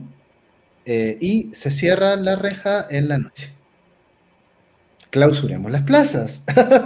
Entonces, hay, hay una tendencia a, hacer ese tipo de cosas, y no solo con los videojuegos. Claro, porque lo que te está moviendo a cerrar las plazas es tu incapacidad para cambiar a la gente, o para educar a la gente, o para formar a la gente en un criterio donde en efecto tiene una libertad, pero que está ligada a asumir la consecuencia de lo que está haciendo, o dejando de hacer, porque también aplica en el otro sentido. ¿no?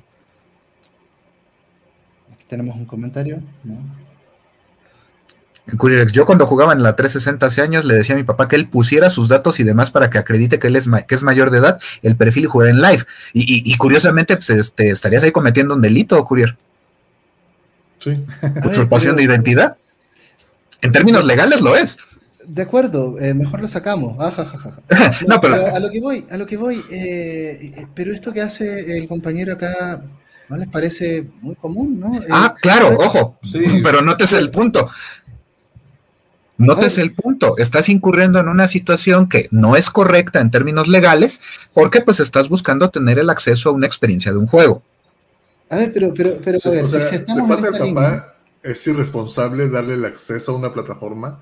O sea, así como, ah, pues yo voy a poner mis datos para que tú puedas entrar y ya, ¿no? Digo, bueno, si el papá está ahí al pendiente y todo, igual puede que no haya problema, ¿no? Pero Sí. si simplemente le da los datos para que acceda y ya, Ujú. ahí no es una, no creo que sea la mejor actitud del papá. es que... Y luego, en términos legales, el padre es el responsable, no él. No, no, y si estamos con esa, o sea, yo creo que también he cometido actos ilegales porque, por- ¿saben por qué? Porque yo, al registrarme en, en PlayStation 5, en este caso, ¿no? Eh, eh, me meto como usuario, sí. Digo, ah, ¿quieres jugar un juego? Toma. Le paso el control a otra persona que está jugando con mi cuenta. Están usurpando mi identidad.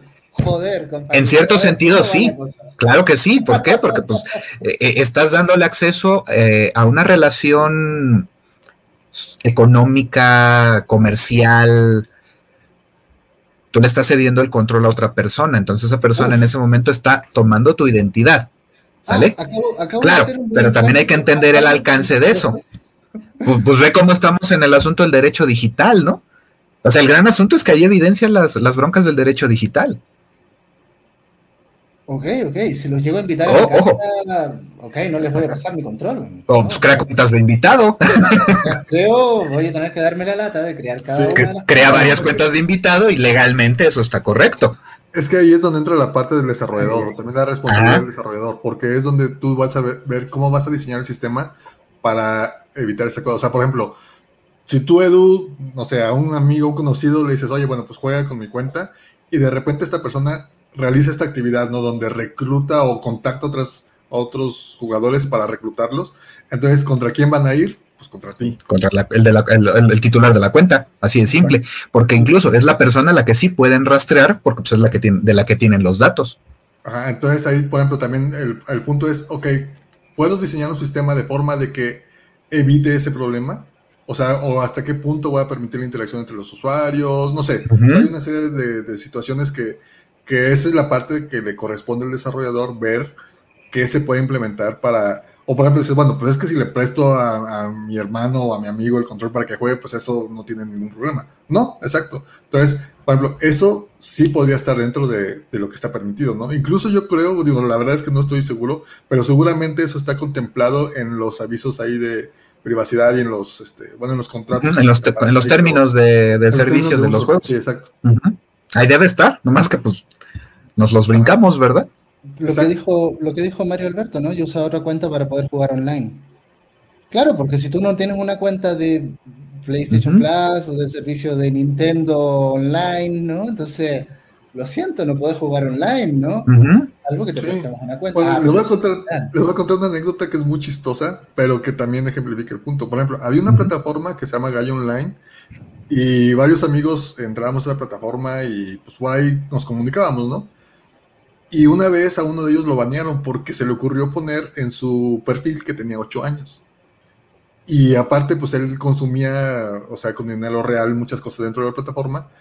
Y entonces, pues, este, como que le digo primero la advertencia y luego le preguntaron su edad y él dijo, tengo 8 años, ¿no? Así como que nada más por... Por despapalle. Ajá. Y pues le banearon la cuenta. Y se claro, porque... todo. Ajá. Y entonces le dijeron, bueno, pues cuando cumpla la edad que tienes que tener para poder usar la plataforma, te la desbloqueamos. Y en esto quedó. Pero es que es parte, o sea, ellos ahora sí que también es una forma como de, pues de lavarse las manos. O sea, decir, ok, yo no voy a permitir que estén eh, niños menores de tal edad. Digo, igual es muy fácil saltarse como esas restricciones, porque, bueno, cuando, en nuestro caso nosotros el problema que teníamos era que nuestro juego era para niños, pero nuestro juego estaba en Facebook. Hubo un problema ahí con el target cuando lo definimos al inicio, y en realidad ese juego nunca debió haber estado en Facebook, porque era para niños. Y Facebook te dice que la edad mínima para usar la plataforma 13, creo. Ahorita hay un comentario de CourierX, este, eh, Edu.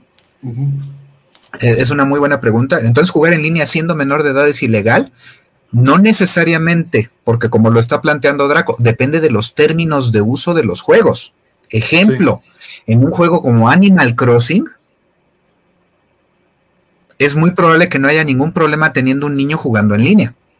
Es decir, que vayas a visitar la islita de otro jugador o que recibas visitas en tu isla, es muy probable que en ese juego no haya ese tipo de restricción o, de establecimiento en el cual digas, ah, sabes que debes tener mínimo cierta edad.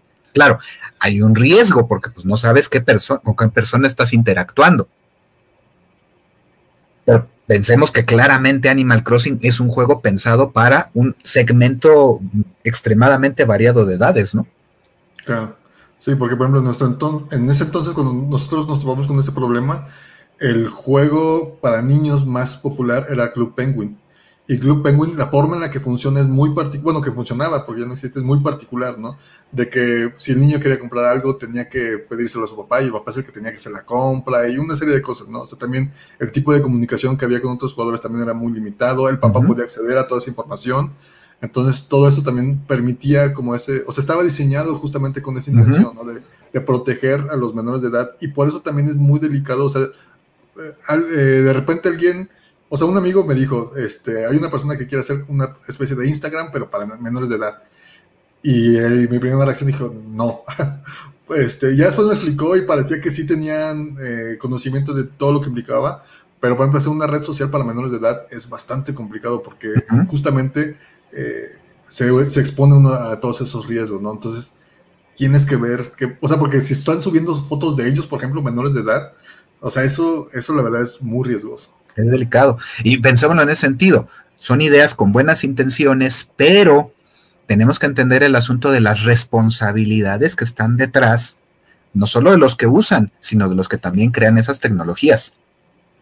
Ahí Nintendo, por ejemplo, toma una decisión que por un lado es dura, porque está restringiendo la libertad de expresión de, de sus comunidades, pero prefiere absorber ese precio moral ese precio ético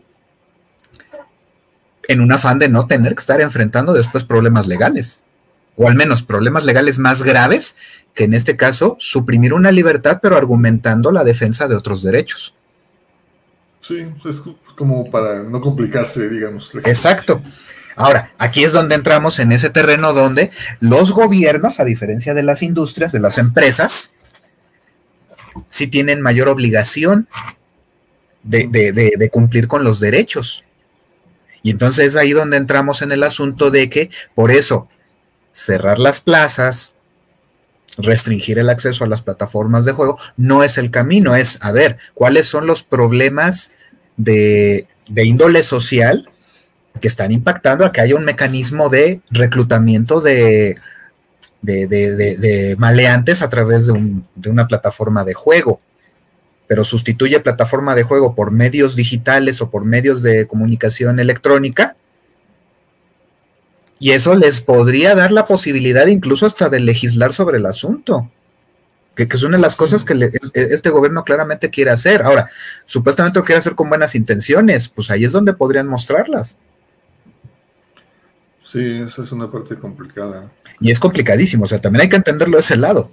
Es eh, otra vez, Courier, por favor, este Edu. Dice por ahí, entonces, si, entonces, si un menor de edad quiere jugar en línea, tiene que tener un perfil, pero para crearlo se tiene que ser mayor de edad, entonces los padres tienen que poner sus datos. Va por ahí, exactamente, es uno sí, de los mecanismos que, que, ayudarían a tener un, una mejor forma de controlar las interacciones en estos medios. Sí, y de hecho funciona. De depende de la plataforma. Uh -huh. Por ejemplo, en el caso de Club Penguin había cuentas de papá y cuentas de hijo. Por ejemplo, eh, las cuentas de hijos solo podían tener un papá, pero el papá podía tener varios hijos. Y entonces el tener esos dos roles permitía como que cada uno podía hacer ciertas cosas, ¿no? Entonces el hijo no podía comprar, si quería comprar algo le llegaba automáticamente porque la notificación del papá. No todas las plataformas tienen ese tipo de sistemas, uh -huh. pero entonces tienes que ver cuáles son las, las, condiciones de uso de ese en particular. Si te dice, ok, para tener una cuenta en este juego tienes que tener tal edad, y si no, no puedes tenerla, ok. O bien, si, uh -huh. si por ahí algún caso de que dijera, si eres menor de edad, tienes que hacer esto, tiene que funcionar de esta manera, entonces tendría que hacerse de ese modo. Y pensémoslo así, es un ejemplo de una plataforma muy responsable, uh -huh. porque encontró una manera de organizar su sistema de, de, de, de transacciones económicas, uh -huh. de regular la convivencia entre los jugadores, y que pues es una gran idea, lamentablemente la plataforma acabó muriendo, ¿no? Sí, digo, pues ya, digamos que vivió lo que tenía que vivir y ya. Exacto, pero eso es un camino, este Courier. Es una manera, nótese, es, es más complicada.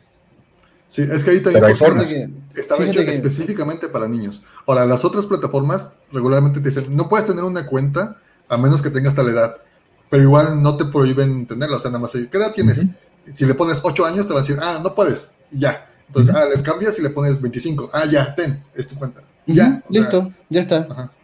No, y fíjate que eh, aquí hay una cosa que es que creo que es como muy básica, tal vez nosotros ya estamos muy metidos en el medio, pero en general estas, estas noticias muchas veces tienen que ver con gente que está fuera del medio y que de repente hay cosas claro, claro. básicas, pero básicas claro. que realmente no se están manejando. Por ejemplo, ¿no? Eh, para mí también fue todo un descubrimiento cuando tuve la Play 4, ¿no? Eh, que tú primero te tienes que crear una cuenta de usuario en PS Network, por ejemplo, y pasa lo mismo también en Nintendo y en todas las consolas, digamos, desde, desde la, la generación séptima, ¿no? Donde ya era muy común el juego online, eh, donde tú tienes que crearte una cuenta de usuario y en general eh, tú estás online todo el rato, ¿sí? No sé cómo estará ahora eh, la política de, de Xbox, pero me acuerdo que esa era una gran crítica que tuvo la Xbox One, ¿no? oye, si tú desconectas eh, internet, tú simplemente no vas a poder jugar a nada en cuanto te dan un rango, ¿no? Creo que eran 24 horas, según recuerdo. ¿no? ¿Cómo está en la actualidad esa política de Xbox? ¿no? De que ah. cuidado con desconectarlo, ¿eh? eh sí sigue en cierto modo. Sigue en cierto modo. Varios servicios de la consola se siguen enlazando a internet para estar, estar haciendo autenticaciones de la legalidad de la cuenta, dentro de los términos que tiene Microsoft. Por eso hay veces que no puedes jugar porque pues, están fallando los servidores en algún lugar del mundo, ¿no? Que ahora, es donde te estás voy, enlazando. A lo que voy, eso que ahora se asume con tanta naturalidad, de que estamos conectados y de que hay eh, redes, estamos en una red eh, con los desarrolladores y ahí ya depende de tu configuración de privacidad, qué tan abierta es esa red. Uh -huh. ¿sí? Pero el caso es que muchos papás tienen la imagen tal vez del Nintendo, en donde el Nintendo es una cosa que tú te traes a la casa, está en el computador, está en la pantalla y tú estás ahí. ¿Sí? Pero ahora, básicamente, todos los videojuegos tienen una dimensión online. Porque volvemos al punto, la referencia, la referencialidad de, de esos padres, pues es lo que llegaron a conocer cuando tenían la edad de los hijos, ¿no? Sí, igual, por ejemplo, con consolas es un caso, pero por ejemplo, con celulares, es incluso todavía más complejo porque uh -huh. te pueden rastrear la ubicación. Pues sí. Pues sí. Entonces, y por eso también, o sea, es muy común que los niños tengan celular, pero también es algo que en realidad no debería de suceder si, si nos ponemos estrictos. Yo Así no es. sé, yo, yo encuentro muy, eh, yo encuentro que se da un sistema bien complicado, una, una lógica de papás que dicen, no, no, no, el videojuego no, no es muy bueno, no, no, no vamos a comprarle a nuestro hijo ni consola ni nada. ¿Y qué pasa? Que los hijos juegan con móvil, ¿no? El juego móvil, no sé, esto puede sonar muy viejo, pero a mí me parece el medio más perverso de todo. Mira, No, se vuelve el más perverso porque es el más abierto. Ajá. Ojo, ahí entramos en ese gran terreno. Pues claro, porque entre más libertades hay, también hay más riesgos. Claro, el gran problema es el punto de equilibrio en donde debes ceder ciertas libertades a cambio de una mayor seguridad. ¿Dónde está el punto de equilibrio? Esa es la gran pregunta. Sí, sí, porque aparte creo que el punto de equilibrio es hasta cierto punto individual, o sea, no todos tienen el mismo punto de equilibrio. Exacto. Y, y volvemos al punto. Eh, en este asunto donde estamos hablando de que pues, el gobierno lo que hace, porque le sale más barato eh, poner a un subsecretario de Seguridad Pública a leer un decálogo de recomendaciones de sentido común, que sí son necesarias para algunas personas, también lamentablemente en ese sentido. O sea, no es que esté incorrecta esa acción per se, pero ¿cuánto les costó hacer eso? ¿Y cuánto les costaría replantear una legislación o, plantear una legislación para empezar a regular esto y además atender los otros factores que están dando pie a que haya eh, criminales buscando reclutar chamacos para sus filas, ¿no? Sí, porque ahí más bien lo preocupante precisamente es este, es, eh, cómo ha estado escalando todo esto, ¿no? O sea, de que, o sea, ya están, incluso hasta en los videojuegos te encuentras a los narcos, o sea, más bien ese es ese punto, ¿no? Ajá, y dices, a ver señor, o sea, nótese que el problema en realidad es más de usted. ¿Por qué? Porque usted según ya tiene controlado al crimen organizado y la patada y resulta de que cada vez están hasta debajo de las piedras, ¿no? Más fácil encontrar a un criminal que, que a una persona honesta en ese sentido, ¿no? Entonces, a ver, ahí usted qué está haciendo, o sea, le está echando la culpa al parque, a la plaza, Cerramos las plazas, ¿no? O sea, y cerremos las plazas, exacto. en fin, en fin, yo no sé, yo más que nada quisiera al menos que pudiéramos posicionarnos, ¿no? Con- en este tipo de situaciones, porque... Y, y el problema es que yo, yo creo que todos los que estamos en esto somos gente dentro del medio. ¿Cómo llegar a la gente fuera del medio? ¿No? Ahí está el desafío. Tal vez necesitamos acciones de la sociedad civil, ¿no? A mí me gustaría mucho que como Ludivisión pudiéramos hacer algo en, ese, en esa línea, a ver si después podemos hacerlo, ¿no? Mira, ahí creo que tiene que empezar a ocurrir de que empiecen a existir eh, ya comunidades dentro del- de, las, de la propia comunidad de, de- alrededor de los videojuegos. Pero, pero pensémoslo en este sentido, vamos, Ludivisión somos un proyecto en ese sentido más eh, que está entre más hacia lo académico, ¿no? Pero, por ejemplo, ¿por qué no buscar eh, empezar a acercarnos a, no sé, revistas electrónicas, ahorita rápido 3 de juegos, level up? Porque incluso estos cuates tienen mucho mayor presencia, ¿no? Que ellos, creo que justo está pasando eso, ¿no? Hay una guerra mediática aquí. Ah, Porque- porque además están agarrando entre ellos porque pues, quieren este, cada quien jalar el mayor número de suscriptores, ¿no? o Y sea, sí, ahorita, son- pero- ahorita es tiempo de hacer treguas. Sí, pero la, la prensa de videojuegos en general eh, está al tanto de que el videojuego es un medio que no produce violencia, ¿no? Eh, versus el financiero, lo, que vimos, ¿no? Ajá, pero el problema es que tampoco se acercan tanto, lamentablemente, digo, ya empieza a suceder, pero todavía no se acercan tanto a, los espacios de los medios. Piénsalo así, todavía, eh, todavía Blanca, a, a Chinto, a varios de los que son así como de las figuras más notables dentro de la academia en México de videojuegos, todavía lo siguen invitando a academias, lo siguen invitando este canales de televisión con menor este alcance, ¿no? No, no están llegando a los medios grandes donde pues podrían hacerse más visibles. Pues sí, pues sí, o sea, queda, queda, queda chamba por hacer en términos de la Ah, claro, divulgación de la por cultura, supuesto. ¿no? Y, y ahí es donde entra el punto donde pues necesitamos ir construyendo alianzas también, eh, armando fuerzas para, para hacer un frente más unido Mm. y, y tener una participación mucho más directa. Pues sí, aquí hay que impactar a la sociedad. Yo veo que el camino está por la sociedad civil organizada, porque el gobierno de buenas a primeras... a No, no, surja- no- no se ve un- una intención de ese lado, ¿no? Sí, es que también es eso como la desconfianza hacia el gobierno, que digo, pues ha estado desde siempre prácticamente. Entonces, cuando el gobierno quiere legislar o eso, pues obviamente están las suspicacias de que, híjole, ¿esto realmente nos va a beneficiar o, o nomás es en la torre, no? El chiste es acercarse y empezarse a atrever. Y volvemos al punto, pues no nos vamos a poder acercar como voces aisladas, por muy relevantes que puedan ser dentro del mundillo del videojuego. Y, y entonces es eso, o sea, tienes que empezar a aprovechar de que hay ya canales que pueden tener cientos de miles, y no es que millones de seguidores, y que a través de ellos podemos empezar a llevar este, este tipo de mensajes, ¿no? Pues bueno, un tema yo creo que denso, no sé, eh, no sé si ya pasamos a lo siguiente, si- siento que es un tema, tal vez podríamos hacer un coloquio. De todo, de todo podemos hacer un coloquio. Sí, bueno, yo creo que este, digo, da de qué hablar y yo creo que va- van a seguir saliendo cosas. Pues sí, es mucho. Sí, mira, y bueno, digo, ahorita es, ahorita es el tema candente, ¿no? O sea, está en medio todo este rollo. Vean cómo también no significa necesariamente de que no haya que intervenir. Claro que hay que intervenir, pero las formas, las formas, y también entender de que, pues, este, el videojuego es la plaza, en, en la analogía que hemos estado utilizando, ¿no? Es la plaza.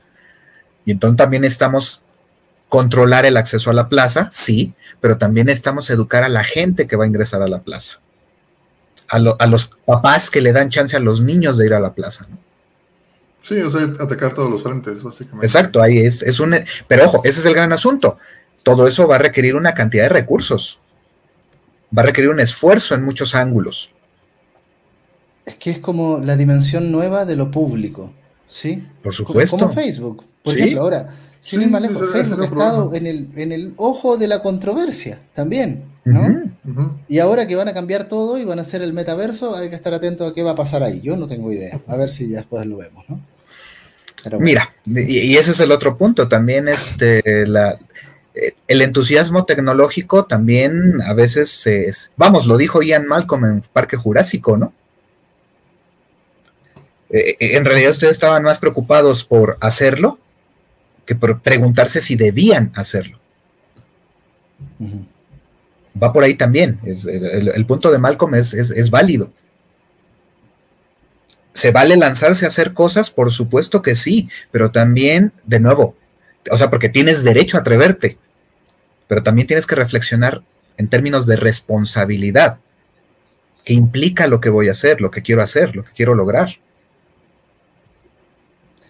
Pues sí, pero bueno, cuando detrás de eso hay intereses netamente de recopilar datos y de generar ganancias, da lo mismo aquí lo que pase con las personas.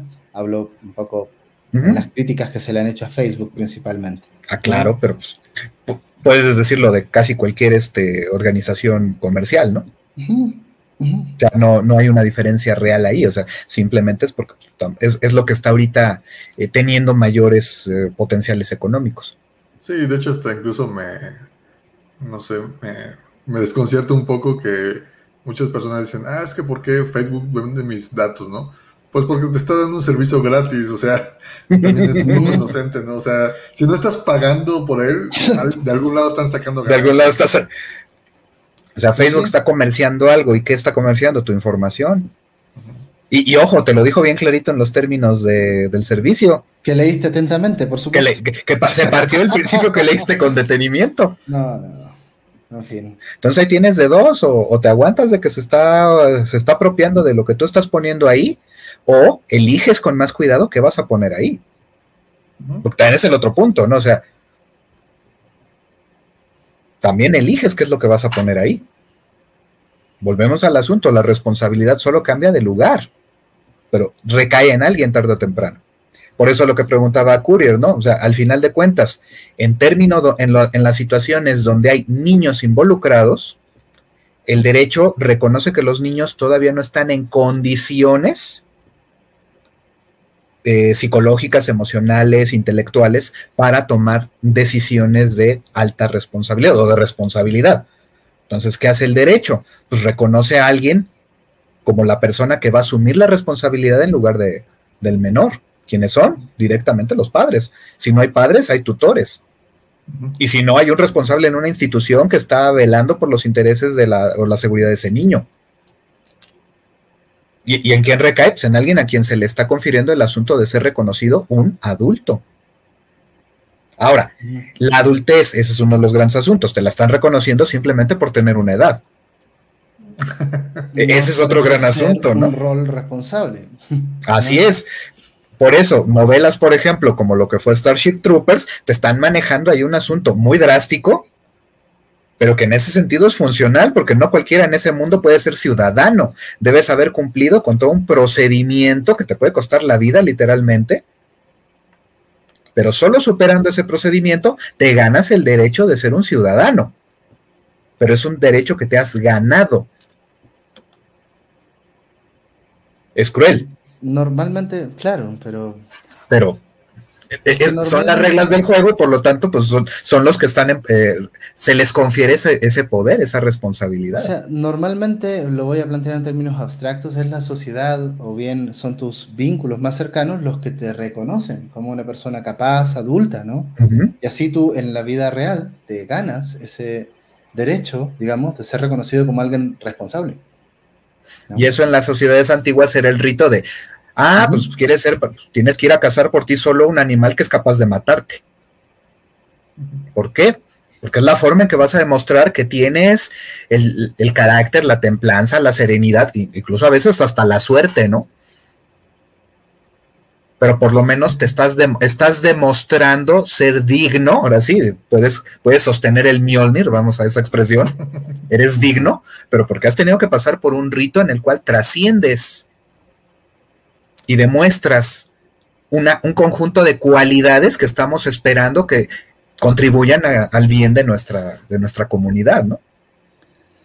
Bueno, gente, pero pasemos a los juegos.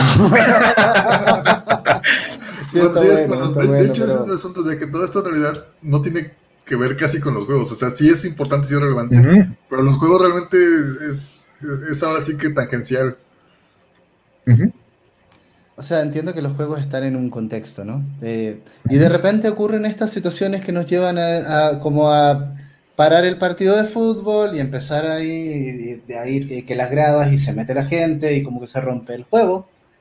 Eh, pero entendamos que el juego finalmente es un espacio de libertad, de placer, ¿no? Y de aprendizaje, ¿no? Al menos, uh -huh. en general creo que los que hemos estado aquí hemos compartido un poco esa visión de, de, lo que es el juego y el videojuego en específico, ¿no? Eh, y, y, es que pensémoslo así, Edu, es que sí, o sea, el, el, juego por un lado está por fuera de la sociedad, pero al mismo tiempo está dentro de. Vive en una, ahora sí que vive en una relación espacial muy particular. Un poco como Draco, que está en Silent Hill aquí, pero no... no, no, no eh, Algo así, exactamente. pues bien. Bueno, eh, Draco, aprovechando que está la conexión con Silent Hill, ¿no? bueno, eh, ¿quieres plantear algún otro tema?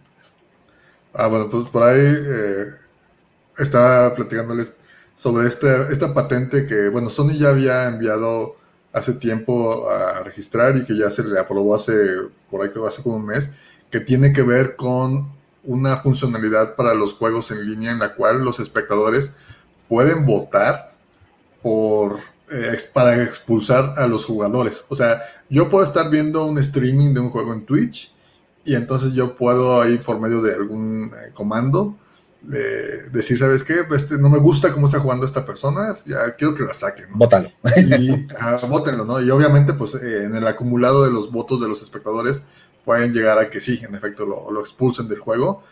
Y más allá, lo que también me llamó la atención es de que esto puede hacerse eh, o está contemplado que pueda hacerse por medio de un pago, o sea que yo puedo pagar para que expulsen a alguien más, ¿no? Entonces, esto, esto, es, esto parece, bueno, no necesariamente se vayan a aplicar en algún momento, es, es como un recurso que, que, está ahí, que lo pueden o no utilizar. Suena muy como noticia tipo Robocop, ¿no? Así como, como de estos este futuro distópico del que ya no estamos tan lejos. Ok, Would you like to a ver, know more? Aquí, aquí van 5 dólares para, para bajar a Draco. Exacto. Y digo, y también la otra parte que me parece muy relevante es esto, ¿no? De, de, de hecho, hace tiempo también estaba viendo un- una conferencia de la GDC sobre el diseño de juegos para los espectadores. O sea, porque hasta, hasta ahora, pues cuando uno piensa en diseñar juegos, pues te enfocas en quién lo va a jugar, cómo se va a jugar y demás, pero ahora ya está tomándose en cuenta esta otra parte, ¿no? De decir, ok, hay juegos que los van a estar viendo otras personas y qué onda con la, exper- la experiencia de los espectadores para que en este caso ya no sea tan pasiva. Cuando en este caso sí es muy drástica, como decir, ¿saben qué? Pues no me gusta y para afuera. Pero sí, o sea, a fin de cuentas es todo este contexto, ¿no? decir, ok, ¿qué influencia va a tener o qué rol tiene el, el espectador? Ya no solamente el que está jugando directamente. Por favor. Y pensemos otra cosa, Draco, no es tan nuevo esto. En el fútbol americano profesional, la NFL sí castiga al equipo eh, local cuando los aficionados eh, ya asumen ciertas actitudes contra el equipo rival. Pues el grito... Eh, está reglamentado. Ah, bueno, bueno, bueno, eso ya está reglamentado. El, el famosísimo grito exactamente en el fútbol soccer mexicano, ¿no? Ajá. El, es la mismo. Ahí, ahí los, los espectadores están siendo jugadores en cierto modo. Claro, su intervención en el eh, más bien el asunto es, se ha determinado de que esa forma de intervenir potencialmente tiene un impacto en el juego, de alguna manera, claro, pues, eh, se puede discutir, pero se parte de ese principio. Están entrando en el juego, de alguna manera están jugando a su manera, y por lo tanto también ya en varios deportes, en varias actividades competitivas, ya se está regulando. Aquí el asunto es de que están buscando legislar lo que pues es otra vez un rollo de una mecánica, ¿no? ya en términos de juego. fútbol- En el fútbol soccer es, es casi parte del deporte, ¿no? Sí lo es, pero volvemos al punto. Se está considerando de que tiene una injerencia en el, de- en el, en el juego, ¿no? Y además... Por eso, se por eso consideran reglamentarlo. Por eso jugar de local y jugar de visita.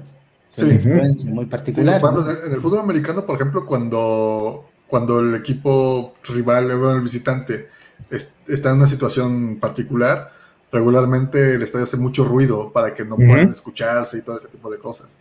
Entonces es algo, pero también creo que no solamente tiene que ver con el juego, sino con el espectáculo. Y no solamente lo que pueda afectar a los jugadores, sino lo que pueda transmitirse a través de televisión o bueno, internet ahora, ¿no? Y demás. Creo que eso también es, es otra parte que están tratando de, de regular y controlar, ¿no? Porque a fin de cuentas el grito pues no es nada más porque el portero se pueda sentir ofendido, sino es más bien porque ese grito va a ser transmitido eh, junto con la transmisión del Ujú. partido y, y ahí es donde puede tener otro tipo de repercusión. Entonces, sí, es- sí es bastante interesante. O sea, es, es donde tenemos ya un Ujú. grado de complejidad mayor. Y, y caemos en el asunto, o sea, de nuevo, la, el famoso círculo mágico se ha difuminado. Sigue ahí, sigue, sigue estableciéndose una, una frontera en cierto modo, pero también eh, alrededor del juego están ocurriendo cosas que difuminan esa frontera. Sí, a fin de cuentas el juego no es un sistema cerrado por completo. O sea, las reglas, eh, digamos, por, por practicidad lo definimos como sistemas cerrados, pero en estos casos definitivamente no lo son.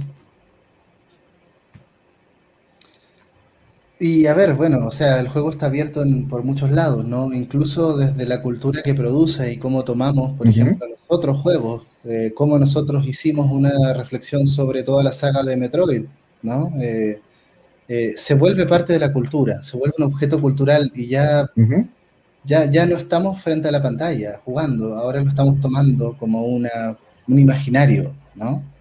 Claro.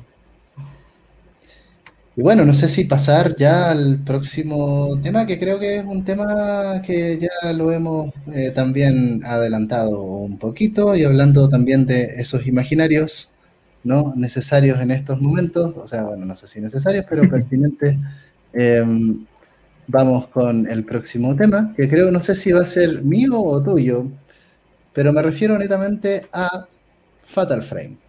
¿sí? Y la remasterización de eh, el Fatal Frame 5, Maiden of Blackwater, eh, que va a salir para Play 4, Play 5. Eh, y para. Switch, para PC. ¿También? ¿Sí? Órale, yo pensé que esa era la gran duda que yo tenía. Sí, sale es multiplataforma lanzamiento. Porque este salió para la Wii U. ¿sí? Original. Así es, el, el original un poquito alta. Pero no, no, no, voy a bajar un poco. Pues, aprendiendo esto, ¿no? En fin. Claro, no te preocupes. Ok. Eh, sí, fue para la Wii U, el, el original. Y que tú tomabas la foto con el control de la Wii U, que me parece ahí un dispositivo áptico bien interesante, ¿no? Eh, lo que me pasa a mí, yo jugué al 1 y jugué al 2, eh, me parecen obras maestras, ¿no? Yo sí soy muy fan del juego de terror. Y yo digo, oye, esta saga, esta saga hay que rescatarla enterita, ¿sí? Eh, eh, a mí me gustaría que hubiesen remasterizado los cuatro dos? juegos anteriores. El 2, ¿no? El 2 Eh, particularmente, ¿no? Bueno, que es el único que se ha sido remasterizado. ¿Sí? Sí, porque salió para el Wii, para el, para el Wii. Ok, era En- la en Wii los 2 originalmente, ¿no? Ajá, pero salió para el Wii, nada más lo lanzaron en Japón y en Europa. Pues bueno, eh, a ver, yo quiero hablar un poco de, esta franquicia, ¿no? Eh, no sé, pero a mí me parece que esta es una franquicia que por, alguna razón no, no tuvo tanto el reconocimiento que tuvo Resident Evil, Silent Hill, ¿no? Siendo que eh, me parece a mí una franquicia más o menos de la misma calidad, ¿no? Y, sobre todo también por el hecho de que cada uno de, estos, de estas tres sagas, ¿no? Eh, empieza a perfilarse de alguna manera en un, en un estilo particular de terror. Y con esto también me gustaría dar un poco el pase a lo que vamos a trabajar para Halloween, ¿no? Eh, que va a ser el coloquio de juegos de terror. Eh, yo estoy ansioso ¿no? por jugar muchos títulos aquí eh, que tengo pendientes, entre ellos el, el Fatal Frame de Maiden of Blackwater, que va a salir ahora. Tengo pendiente terminarme el Tormented Souls, que es un juego ahí de un estudio de mi país, eh, que ha recibido muy buena crítica en lo indie. Eh, tengo, qué sé yo, bueno, tengo Visage ahí pendiente, tengo eh, Song, Song of Horrors, pero, pero es, que, es que Fatal Frame, Fatal Frame tiene algo muy especial, ¿no? Eh, eh, no sé si est- estás de acuerdo conmigo, Rubén, porque creo que tú conoces la franquicia también. Ujú. Eh, creo que es uno de los mejores juegos que re- para reflejar un poco el terror japonés. Eh, es un terror muy japonés, ¿no? Eh, Sí, y juega muchísimo con lo sobrenatural. Y, y yo cuando jugué el, el 1 sobre todo, que fue el que da las bases, aunque me gusta mucho más el 2, ¿no? En general, por, porque juega mucho con el tema netamente fotográfico de el ángulo, el, el cuándo dar el disparo. Eh, eso no, y hay otras cosas ahí, Edu. Extraordinario. ¿No? Sí, Eh, mira, eh, en lo personal, yo antes de Fatal Frame 2 eh, evadía completamente los juegos de terror. Así, me, me daban mucho miedo y, y no me animaba a jugarlos. Y eventualmente un compañero de, de- de uno de mis trabajos me acabó sugiriendo, oye, y estaba por comprarme una consola, en este caso pues, fue la Xbox original. Y, y me dice, oye, pues está este juego de terror, está muy padre, se llama Fatal Frame 2. Te recomiendo si lo puedes conseguir. Y sí, tengo mi copia. Y obviamente es de las cosas que no pienso soltar el resto de mi vida, ¿no? Que ya... eh, es- ahorita es imposible conseguir una copia así de simple. ¿no? Sí, Entonces, eh, pues me animé a conseguirlo, todavía lo pude conseguir en el 2005, ya el juego ya tenía un par de años de haber salido, y me fascinó. Y créanme, sí me estaba necesitando usar pañal para jugarlo, ¿no? Neto, o sea, realmente la atmósfera, sí, sí estaba yo aterrado, pero no soltaba el control. Y claro, iba, me lo, me lo eché a- a- en dosis pequeñas por lo mismo, ¿no? De, de una persona que pues estaba entrándole bien finalmente un juego de terror. Pero para mí fue una experiencia eh, perpetua. Realmente me, fascinó cómo funcionaba el juego, el sistema, el manejo de la atmósfera, me parece de las mejores que he visto en un videojuego de terror. La historia me pareció interesante precisamente en ese rollo de, mezclar el folclore japonés y, la capacidad que tienen para, para crear atmósferas de miedo y, y me enamoré de la saga. ¿no? He jugado el 1, he jugado el 3, el 4, pues me he quedado con unas ganas tremendas. Es el, El- olvidado, que es el de Wii, Es porque salió en esa plataforma nomás y solo en Japón. y solo en dicen- Japón, entonces ese que no han jugado dicen que es una joya. Exacto, dicen que es buenísimo. Y, y obviamente el Maiden of the Blackwater igual, porque pues, salió también muy restringido, sí llegó aquí, pero, pero poquitito, ¿no? Y, la franquicia en ese momento, pues también ya se le veía con mucha incertidumbre de qué iba a pasar, ¿no? Ahora que lo, anunciaron hace par- un mes máximo, dos, sí fue así de, debo poseerlo. Y, qué interesante que en su momento tal vez haya pasado un poco desapercibido y que ahora se le esté haciendo justicia, ¿no? Y, yo leí un poco eh, justo de la, la estrategia de Tecmo Koei, ¿no? De vamos a sacarlo para ver si prende. Gente, de nosotros depende que. Tenemos que comprar el- Tenemos todos que ir en horda a comprar en la mayor cantidad de plataformas que puedan. Exacto. Ahora, a, a ver, a mí hay una cosa que me parece como extraordinaria eh, eh, eh, en términos conceptuales, en términos de, de cómo plantean el terror eh, en Fatal Frame. Híjole. A ver, que es un temazo y que me- hasta hoy en día me parece extraordinario. O sea, a ver, este es un juego donde la mecánica básica es sacarle fotos a los fantasmas. ¿Va? Que es todo un tema, porque primero los fantasmas no los puedes ver a menos que tengas la cámara oscura, ¿sí? La cámara que saca fotos. Entonces, hay una cosa muy, muy, eh, eh, conceptualmente muy particular ahí, ¿no? Eh, es como... Ah, es, es que ahí van dos Ah, factores, este Edu. Eh, El combate evidentemente establece una situación mucho más íntima con tu enemigo, por así decirlo, exacto. porque precisamente le tienes que tomar una foto. Incluso la idea es de que le tomes la mejor foto la posible, mejor foto.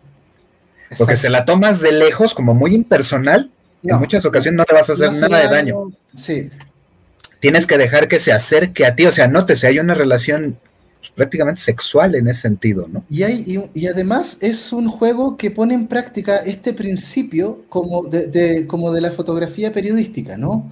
Captura ese momento. Entre Sí, más chida te salga la foto, más daño le va a Kodak. hacer al fantasma. Exacto, Sí. tu momento Kodak, que es el es- fatal frame. El Fatal Frame. El fa- ese es el, El fatal, fatal frame, frame. exactamente. Sí, la foto bien tomada a un fantasma que lo exorciza.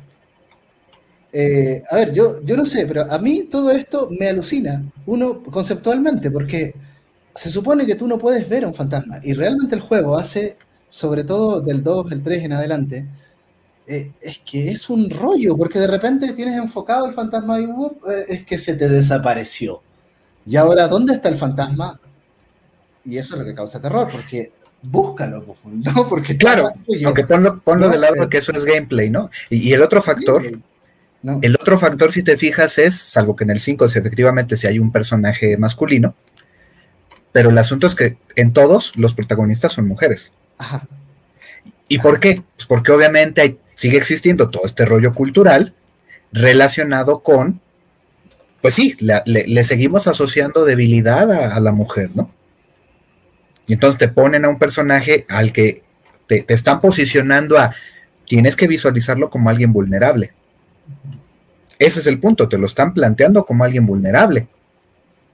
El hecho de tomarle fotos y que no tienes armas reales en el sentido tradicional para defenderte de estos fantasmas, eh, es un juego que te coloca en una posición muy, muy, muy vulnerable, profundamente vulnerable. Pero, pero yo creo que hace juego también con un rol tipo sacerdotisa, ¿no? Femenina, que se conecta con... Ah, claro, claro, también hay todo Y- ese y- rollo, ¿no? Y hay, está- hay un lore de eso, ¿sí? En general, los juegos van de eso.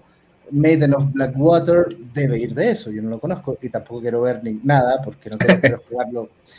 Eh, ahora lo que, lo que me choqueó en, en mal plan es el tráiler que sacaron, ¿no? No- es- ese que vimos ahora está bueno, pero el anterior no me gustó nada. No sé si lo has visto tú, eh, Rubén. eh, eh, no lo, es No lo recuerdo muy bien, no lo recuerdo muy bien. pero es eh, demasiado glam y donde van mostrando, mira, ahora tu personaje además le puedes cambiar las distintas ropas. Y tiene un modo de foto que yo no sé, ahí tengo sentimientos encontrados, porque me gustan los modos de fotos en general. Pero es que este juego, la foto tiene otro sentido. Entonces poner modos de fotos normales tal vez va a matar un poco la gracia del, del juego, no sé. Eh, tengo problemas con eso. ¿Sí? Mira, lo que pasa es que te va a permitir componer tus imágenes, pero sin duda se van a seguir conservando la posibilidad de guardar. Es más, ahora con los recursos tecnológicos, antes estabas limitado en el, en el 2, recuerdo bien que solo podías guardar 100 fotos. Y ahora, pues, en teoría, debes no tener un límite de, de guardado más que lo que tu propio Muy- dispositivo tenga, ¿no? Muy interesante los primeros Fatal Frame, donde eh, tenían un modo de foto eh, intradiegético eh, y, y totalmente de, de consonancia ludonarrativa, porque tú tienes una cantidad de films también, entonces tú puedes guardar las fotos de los fantasmas o puedes tomarle fotos a las cosas. Pero- y ahí están tu- tus fotos, ¿no? Tienes tu álbum de fotos eh, y, y- y tienes que elegir cuáles son las fotos para quedar en tu, en tu álbum. Exacto. En, en el 2000, ¿de cuándo es el original? ¿2004? De eso. No, el original es del 2001-2002. En el 1 ya se podía hacer eso, ¿no? Entonces, a ver, ¿será que ese juego inventó el modo de foto? En una de esas, ¿no? Pero, pero es muy temprana, la, eh, se podía hacer eso, justo, ¿no? Porque es un juego sobre fotografía, que tiene un gameplay vinculado con la fotografía. Eso es por una parte. Y, y lo otro que quería señalar tiene que ver con la particular modalidad del terror vinculada a los fantasmas, ¿no? Eh, porque claro, tienes Silent Hill, que es un terror, digamos, vinculado a la ciencia ficción, ¿no? Eh, eh, perdón, recién... Es muy Silent- psicológico. Silent Hill es muy psicológico. psicológico. Así es. Pero este otro ya es metafísico, netamente, es una cosa espiritual, es una cosa de espíritu, ¿no? Y, y lo que me fascinó y me encuentro un, un muy buen dispositivo de terror es eh, que juegan mucho en, de- en el 1 incluso y en, y en todos los siguientes, ¿no? Pero en el 1 ya pasa de que de repente, oh, se te apareció un fantasma, vamos a sacarle foto. ¿Cómo era el fantasma? Mira, era un granjero, en el 2 te aparecen granjeros, por ejemplo, no sé. O, y, y mira, te apareció otro fantasma, ¿no? La chica que tiene el cuello torcido, por ejemplo. Es del 1 o del 2. Del 2. Entonces tú decías, ah, fantasmas. El asunto es que después tú vas entendiendo quiénes eran son personas. Ajá. esos sujetos y por qué están así como apariciones, ¿no? Y en general son gente que sufre, son eh, gente que tal vez murieron de maneras horribles, ¿no? Entonces tú no sabes nada, simplemente se te aparece un fantasma, pero luego tú vas conociendo el contexto, uno, de quiénes eran esas personas que ahora son fantasmas, y cómo encaja todo esto con un gran lore de algo horrible y masivo que ocurrió un tiempo atrás y que dejó esa zona maldita. ¿Sí? Entonces, es un, es un lore muy particular. Porque primero tú tienes la aparición y luego le vas encontrando sentido. Y en el 2 ya te aparecen las piedras eh, con audio. Hay, hay unas piedras. Sí, los cristales. los cristales que vas encontrando donde tú te conectas con la subjetividad que, que- que la vas a asociar, ah, esta es de este fantasma. Realmente es una cosa muy íntima, es un intimismo del terror, como dices tú, ¿no, Rubén? Eh, y todo eso está eh, reafirmado por el lore, el gameplay, ¿no? Eh, todo, el hecho de que sean mujeres. Otra, una cosa que me parece extraordinaria también y que lo veo desde el 1, eh, desde eso, la barrita de la vida es celeste. eh, entonces, tú decís, no, esto, esto no es vida propiamente tal, no es que te hieran. Los fantasmas no te hieren físicamente. Es un tema con tu alma. Exacto. ¿Te das Sí, sí, eh, sí, es que es un, es un enfoque muy Es un distinto enfoque único. A, a lo que hemos visto precisamente en los Resident Evil. Eh, o por ejemplo, lo que es este, ahorita Mario por ahí anda comentando de que este, pues, el Outlast.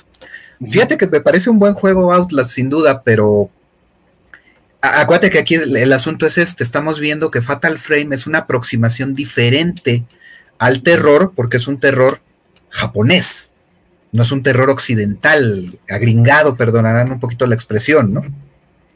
¿Por qué? Porque pues, Resident Evil tiene ese rollo, pero es un, es un espectáculo rimbombante, tiene más que ver con las películas de serie B, ¿Por qué? Porque pues, tienes estos diálogos, este, eh, one-liners, estas-. Sí. ah, exactamente, que pues, pues, se- incluso tiene un humor ahí, Ajá. y, y el humor no tiene cabida en, en Fatal Frame, ¿no? No, es, Es un juego muy sobrio en ese sentido. ¿no? Todo, sí. Y, y entonces, pues, ojo, chicos, es una experiencia que va. Dead Space, por ejemplo, a mí me gusta Ajá, mucho Dead Space. También, también. También, porque me- incluso me parece que fue el heredero espiritual de Alien, Sí, de las películas de Alien, sí, de todas maneras, de acuerdo con eso. ¿sale? Que obvio, después llegó Alien Isolation, que me parece una joya en términos de interpretar el material fuente, de entender el universo del que viene este, este juego, ¿no? Porque ahí les va, hasta los trofeos, los iconitos que obtienes, este, eh, cuando tienes logros, vas avanzando en la historia y todo, respetan el diseño de, de lo que fue el diseño de arte del juego, de- digo, de la película. Se inspiraron completamente, o sea, es, es un ejemplo que yo pongo en los cursos de juegos, particularmente para entender el diseño y de respetar el material fuente. ¿Por qué? Porque es lo que hace que realmente sientas que Alien Isolation es parte de la saga de Alien, mucho más que, la, que, que Prometheus y que Covenant, las películas. Neto. A mí me parece que este, cumple mejor ese rol el videojuego, ¿no? Pero ojo, porque también se anima a hacer una cosa bien padre. Crea su propia historia dentro del universo de Alien. Absolutamente vinculada. Ahí sí que está lo que dice Draco, ¿no? De lo transmedia. Exacto, ahí hay una transmediación bien padre porque te cuenta una historia de algo que pasó entre la primera y la segunda película. Y que vive por sí sola la historia, o sea, sí te pone el contexto. Ah, pues ocurrió de que encontraron la grabación de la Nostromo, tan tan.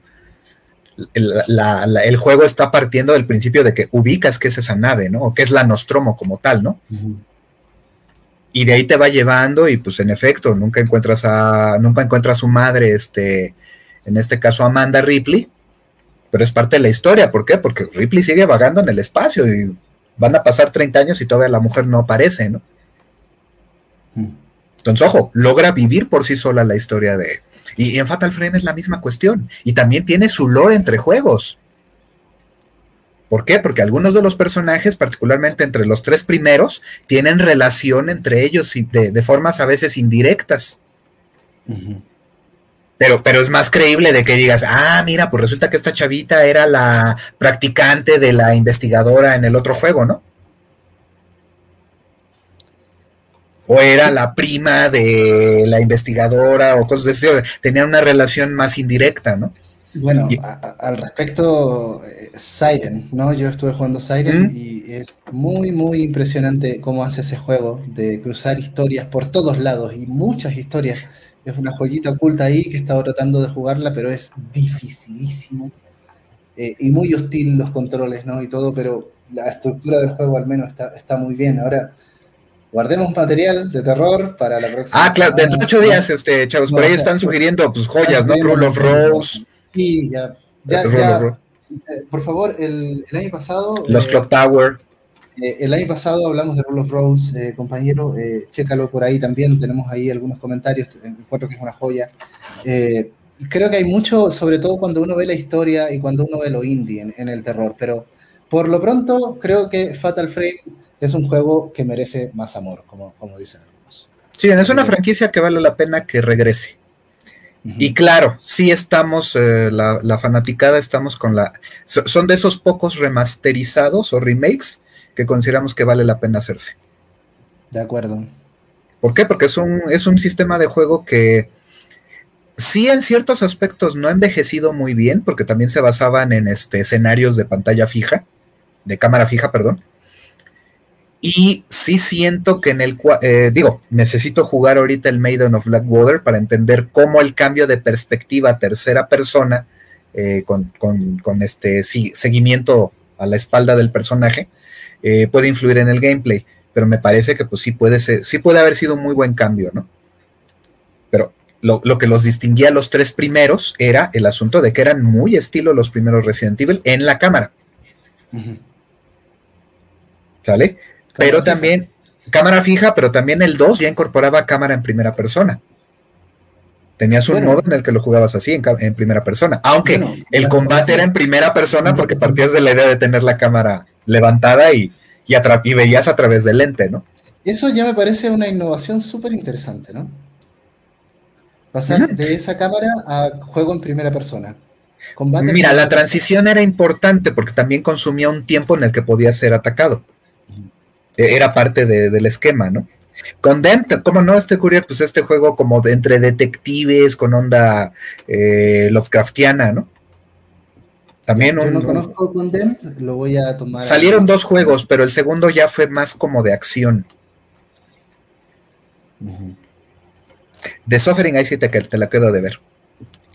Eh, ese yo lo he jugado. eh, yo lo encuentro más de acción, ¿no? Con monstruos y cosas así. Me recuerda. eh, lo siento como una versión de más acción, como, como de algo que fue como The Evil Within, por ejemplo, ¿no?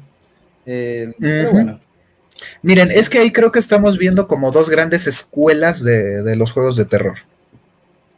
Estos que son de carácter más intimista, es decir, eh, te posicionas mucho más en el rol de tu personaje o de los personajes que controlas, pero también esto se hace íntimo porque la relación con los enemigos es más íntima. Los Silent Hill van de ese lado. Y en cambio tienes otros juegos de acción un poquito más rocambolesca, más rimbombante, obviamente Resident Evil por ahí, pero de ahí es donde entraría, por ejemplo, este eh, Outlast. Siento que. Outlast va más de ese lado. Aunque Outlast eh, no tienes armas y está siempre en la fuga, pero bueno. Ajá, y, y hasta cierto punto pues es como un walking simulator de terror en esa lógica, ¿no? Que los Walking Simulators de terror son mi hit, ¿no? Layers of Fear en particular creo que Ah, también otro, favorito. otro muy interesante, claro. Tengo Sí, digo, ahí, ahí hay un buen ahí de, de material. Y luego experimentos locochones, ¿no? Está Kudelka, por ejemplo, para el Play 1. Ya, ahí no ubico mucho. Pero, a ver, Pues imagínate un juego de rol estrategia con elementos de terror. En fin, en fin. Bueno, eh, como ven, no sé, ya son las 10. Las Yo 10. Creo que ya estamos un poco a tiempo para terminar. Para ir cerrando, claro.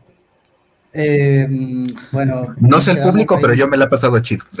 Yo también. Por ahí comenten, chicos. ¿Cuántos Vamos siguen por ahí todavía de los míos, de, de los alumnos? Yo la verdad es que me quedo también con, con- con todos estos temas que están planteando para la próxima semana, ¿no? Eh, la idea es ver justo un terror, pero terror lado B, ¿sí? Veamos juegos no tan conocidos, veamos experiencias de terror, ¿no? Eh, y ahí también a ver si quiere participar Blanca López. Pues es que la invitamos y dijo que sí, ¿eh? Dijo que sí. Sé qué genial, recordarle porque luego su agenda este, sí, sí la trae este, de vuelta loca, ¿no? Pero, Ah, pero pues, sí, sí es uno de los temas en los que Blanca, este, dicen rana y ella brinca. No, aparte, sí, sí tiene que estar. O sea, bueno, sí sería. Sí, no, no, es nuestra, es nuestra sacerdotisa en ese sentido, ¿no? Pues bueno, gente, de momento yo creo que la dejamos aquí. Eh, te agradezco mucho, Draco, tu participación. Qué bueno No, que hayas pues, querido no, estar con nosotros. Gente, si alguien quiere sumarse, por favor, eh, vamos a tratar de hacer Ludiclubs mucho más seguido, todas las semanas es un poco la idea, así que si alguien quiere participar, plantear algunos temas relevantes, si alguien tiene una idea que puede ser interesante sobre algún juego, eh, alguna característica de un juego, temas de la industria, como lo estamos un poco planteando acá, bienvenidos, ¿no? Eh, la idea es que sea un espacio de reflexión sobre nuestro medio, ¿no? Y va un poco por ahí la invitación. Así que también, por favor, eh, síganos, si les gustó lo que hacemos, divulguennos, ¿no? Compartan ahí lo que estamos haciendo y este y créanme, pues vean, la idea es eso, ¿no? Vamos viendo, estamos al pendiente de sus comentarios. eh, entiendo que muchos de los que se emitieron fueron vía este YouTube por el enlace que compartimos específicamente. Sí, este y la idea es eso, ¿no? De que vayamos creciendo nosotros como pues, como iniciativa. Somos más eso una iniciativa todavía que este que una organización como tal, pero eh, por ejemplo, ya surge, sugiere Courier lo del crunch en la industria, ¿no? Ujú.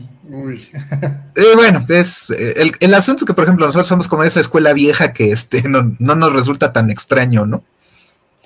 Eh, Pero, bueno- pero sin embargo es un problema, sin duda, ¿no? Sería bueno tener a, a puros eh, developers, ¿no? Hablando de ese tema. Pues se sí, puede lograr. perspectivas. Pues le podemos escribir a Javi. Javi o a, o a Aura, tal vez, no sé. Mm. Ahí con Ahorita que ellos están en. Ahorita ellos se contrataron en estudios pues grandes, ¿no? Eso estaría interesante. Entonces, pues ahorita a ellos les toca verlo un poquito más de primera mano. Vamos a ver si los podemos contactar. Pues lo que vaya saliendo, aquí estamos. Este espacio, la idea es que sea constructivo y que nos vayamos nutriendo entre todos, ¿no? Va por ahí un poco la mano. Pues bien, gente, Pues de momento quedamos aquí y nos veremos la próxima semana por ahí, ¿no? Gracias a todos pues. los que participaron. así es, a mis chicos, pues un gusto tenerlos por acá también. Y pues ojalá que repitan la semana que entra también. fallando. Pues bueno, Su conexión de Draco. Uy, Draco, a ver si te quedas con nosotros, pero por lo pronto ya nos despedimos. Ah, creo, que, creo que ya ando por acá. Bueno, ya, para despedirme, un gusto estar aquí. Un abrazo a Rubén, a Edu. Bueno, y muchas gracias a todos los que nos aguantaron estas dos horas. Nos clavamos, gente, nos clavamos un poco. Así es siempre, ¿eh? Empezamos a tocar no. algo y una cosa lleva a la otra. Pues bueno, hasta pronto. Será.